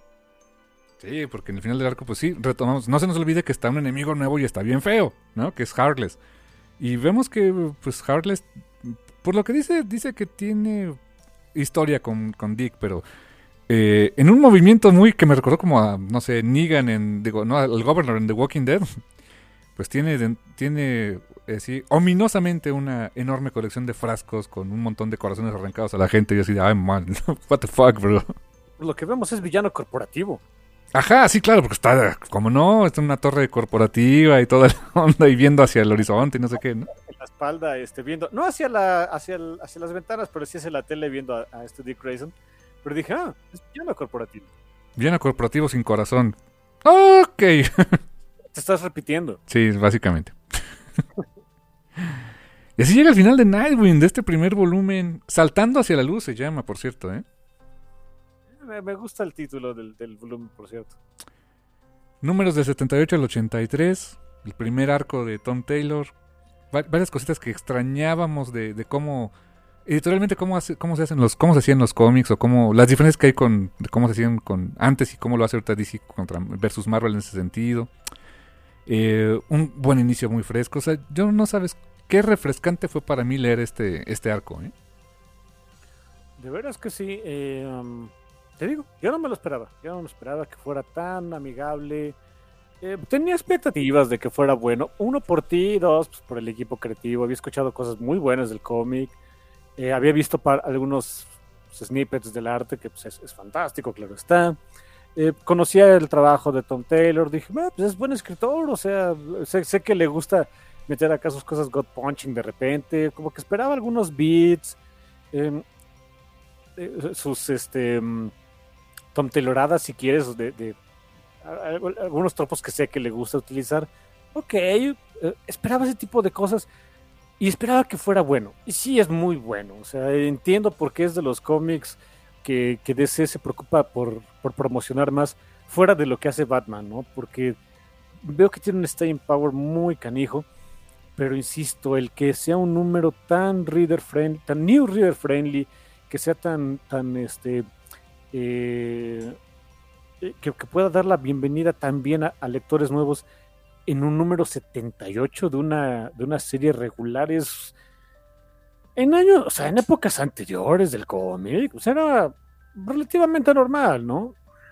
Ahora es la rareza entre rarezas. Es un eh, encontraste un, un trébol de cuatro hojas, Es un arte perdido, creo yo. definitivamente. ¿eh? Oh, sí. Bueno, ni siquiera es un arte perdido, es una cosa que ya no se pueda dar por las mismas condiciones que las editoriales han creado. Y a lo que nos han acostumbrado. ¿Cómo nos sentíamos ahorita con eso? ¿No? Yo te decía, ¿es el número 6? No, no es el número 6. Sí, exacto, exacto. Eh, te digo, y pues quienes menos tienen la culpa son los artistas y los escritores y letteristas y todo. Son los que menos tienen la culpa. Te digo, son las mismas compañías editoriales quienes han han llegado a este punto pues por sus prácticas que de repente son eh, en fin. Um, así que no sé, chamacos, si pueden, apoyen este cómic porque pues, es un caso extremadamente raro. Y no nada más es raro, o sea, como que no nada más es histérico desde, desde ese punto de vista. Resulta que también es condenadamente bueno. Y por si fuera poco, están, está disponible en español. Así que ahí tienen la, la trifecta perfecta. No tienen excusa, vayan, cómprenlo, este, y que después sus, cal- sus carteras nos maldigan a nosotros. Échenos la culpa. sí, exactamente. Y pues no queda más que decirles que lean más cómics. Ahorita de Nightwing. O else, ya no va a haber más de estos y después van a ser como yo queriendo una videocasetera beta. Gracias Totales. y hasta la próxima. Bye.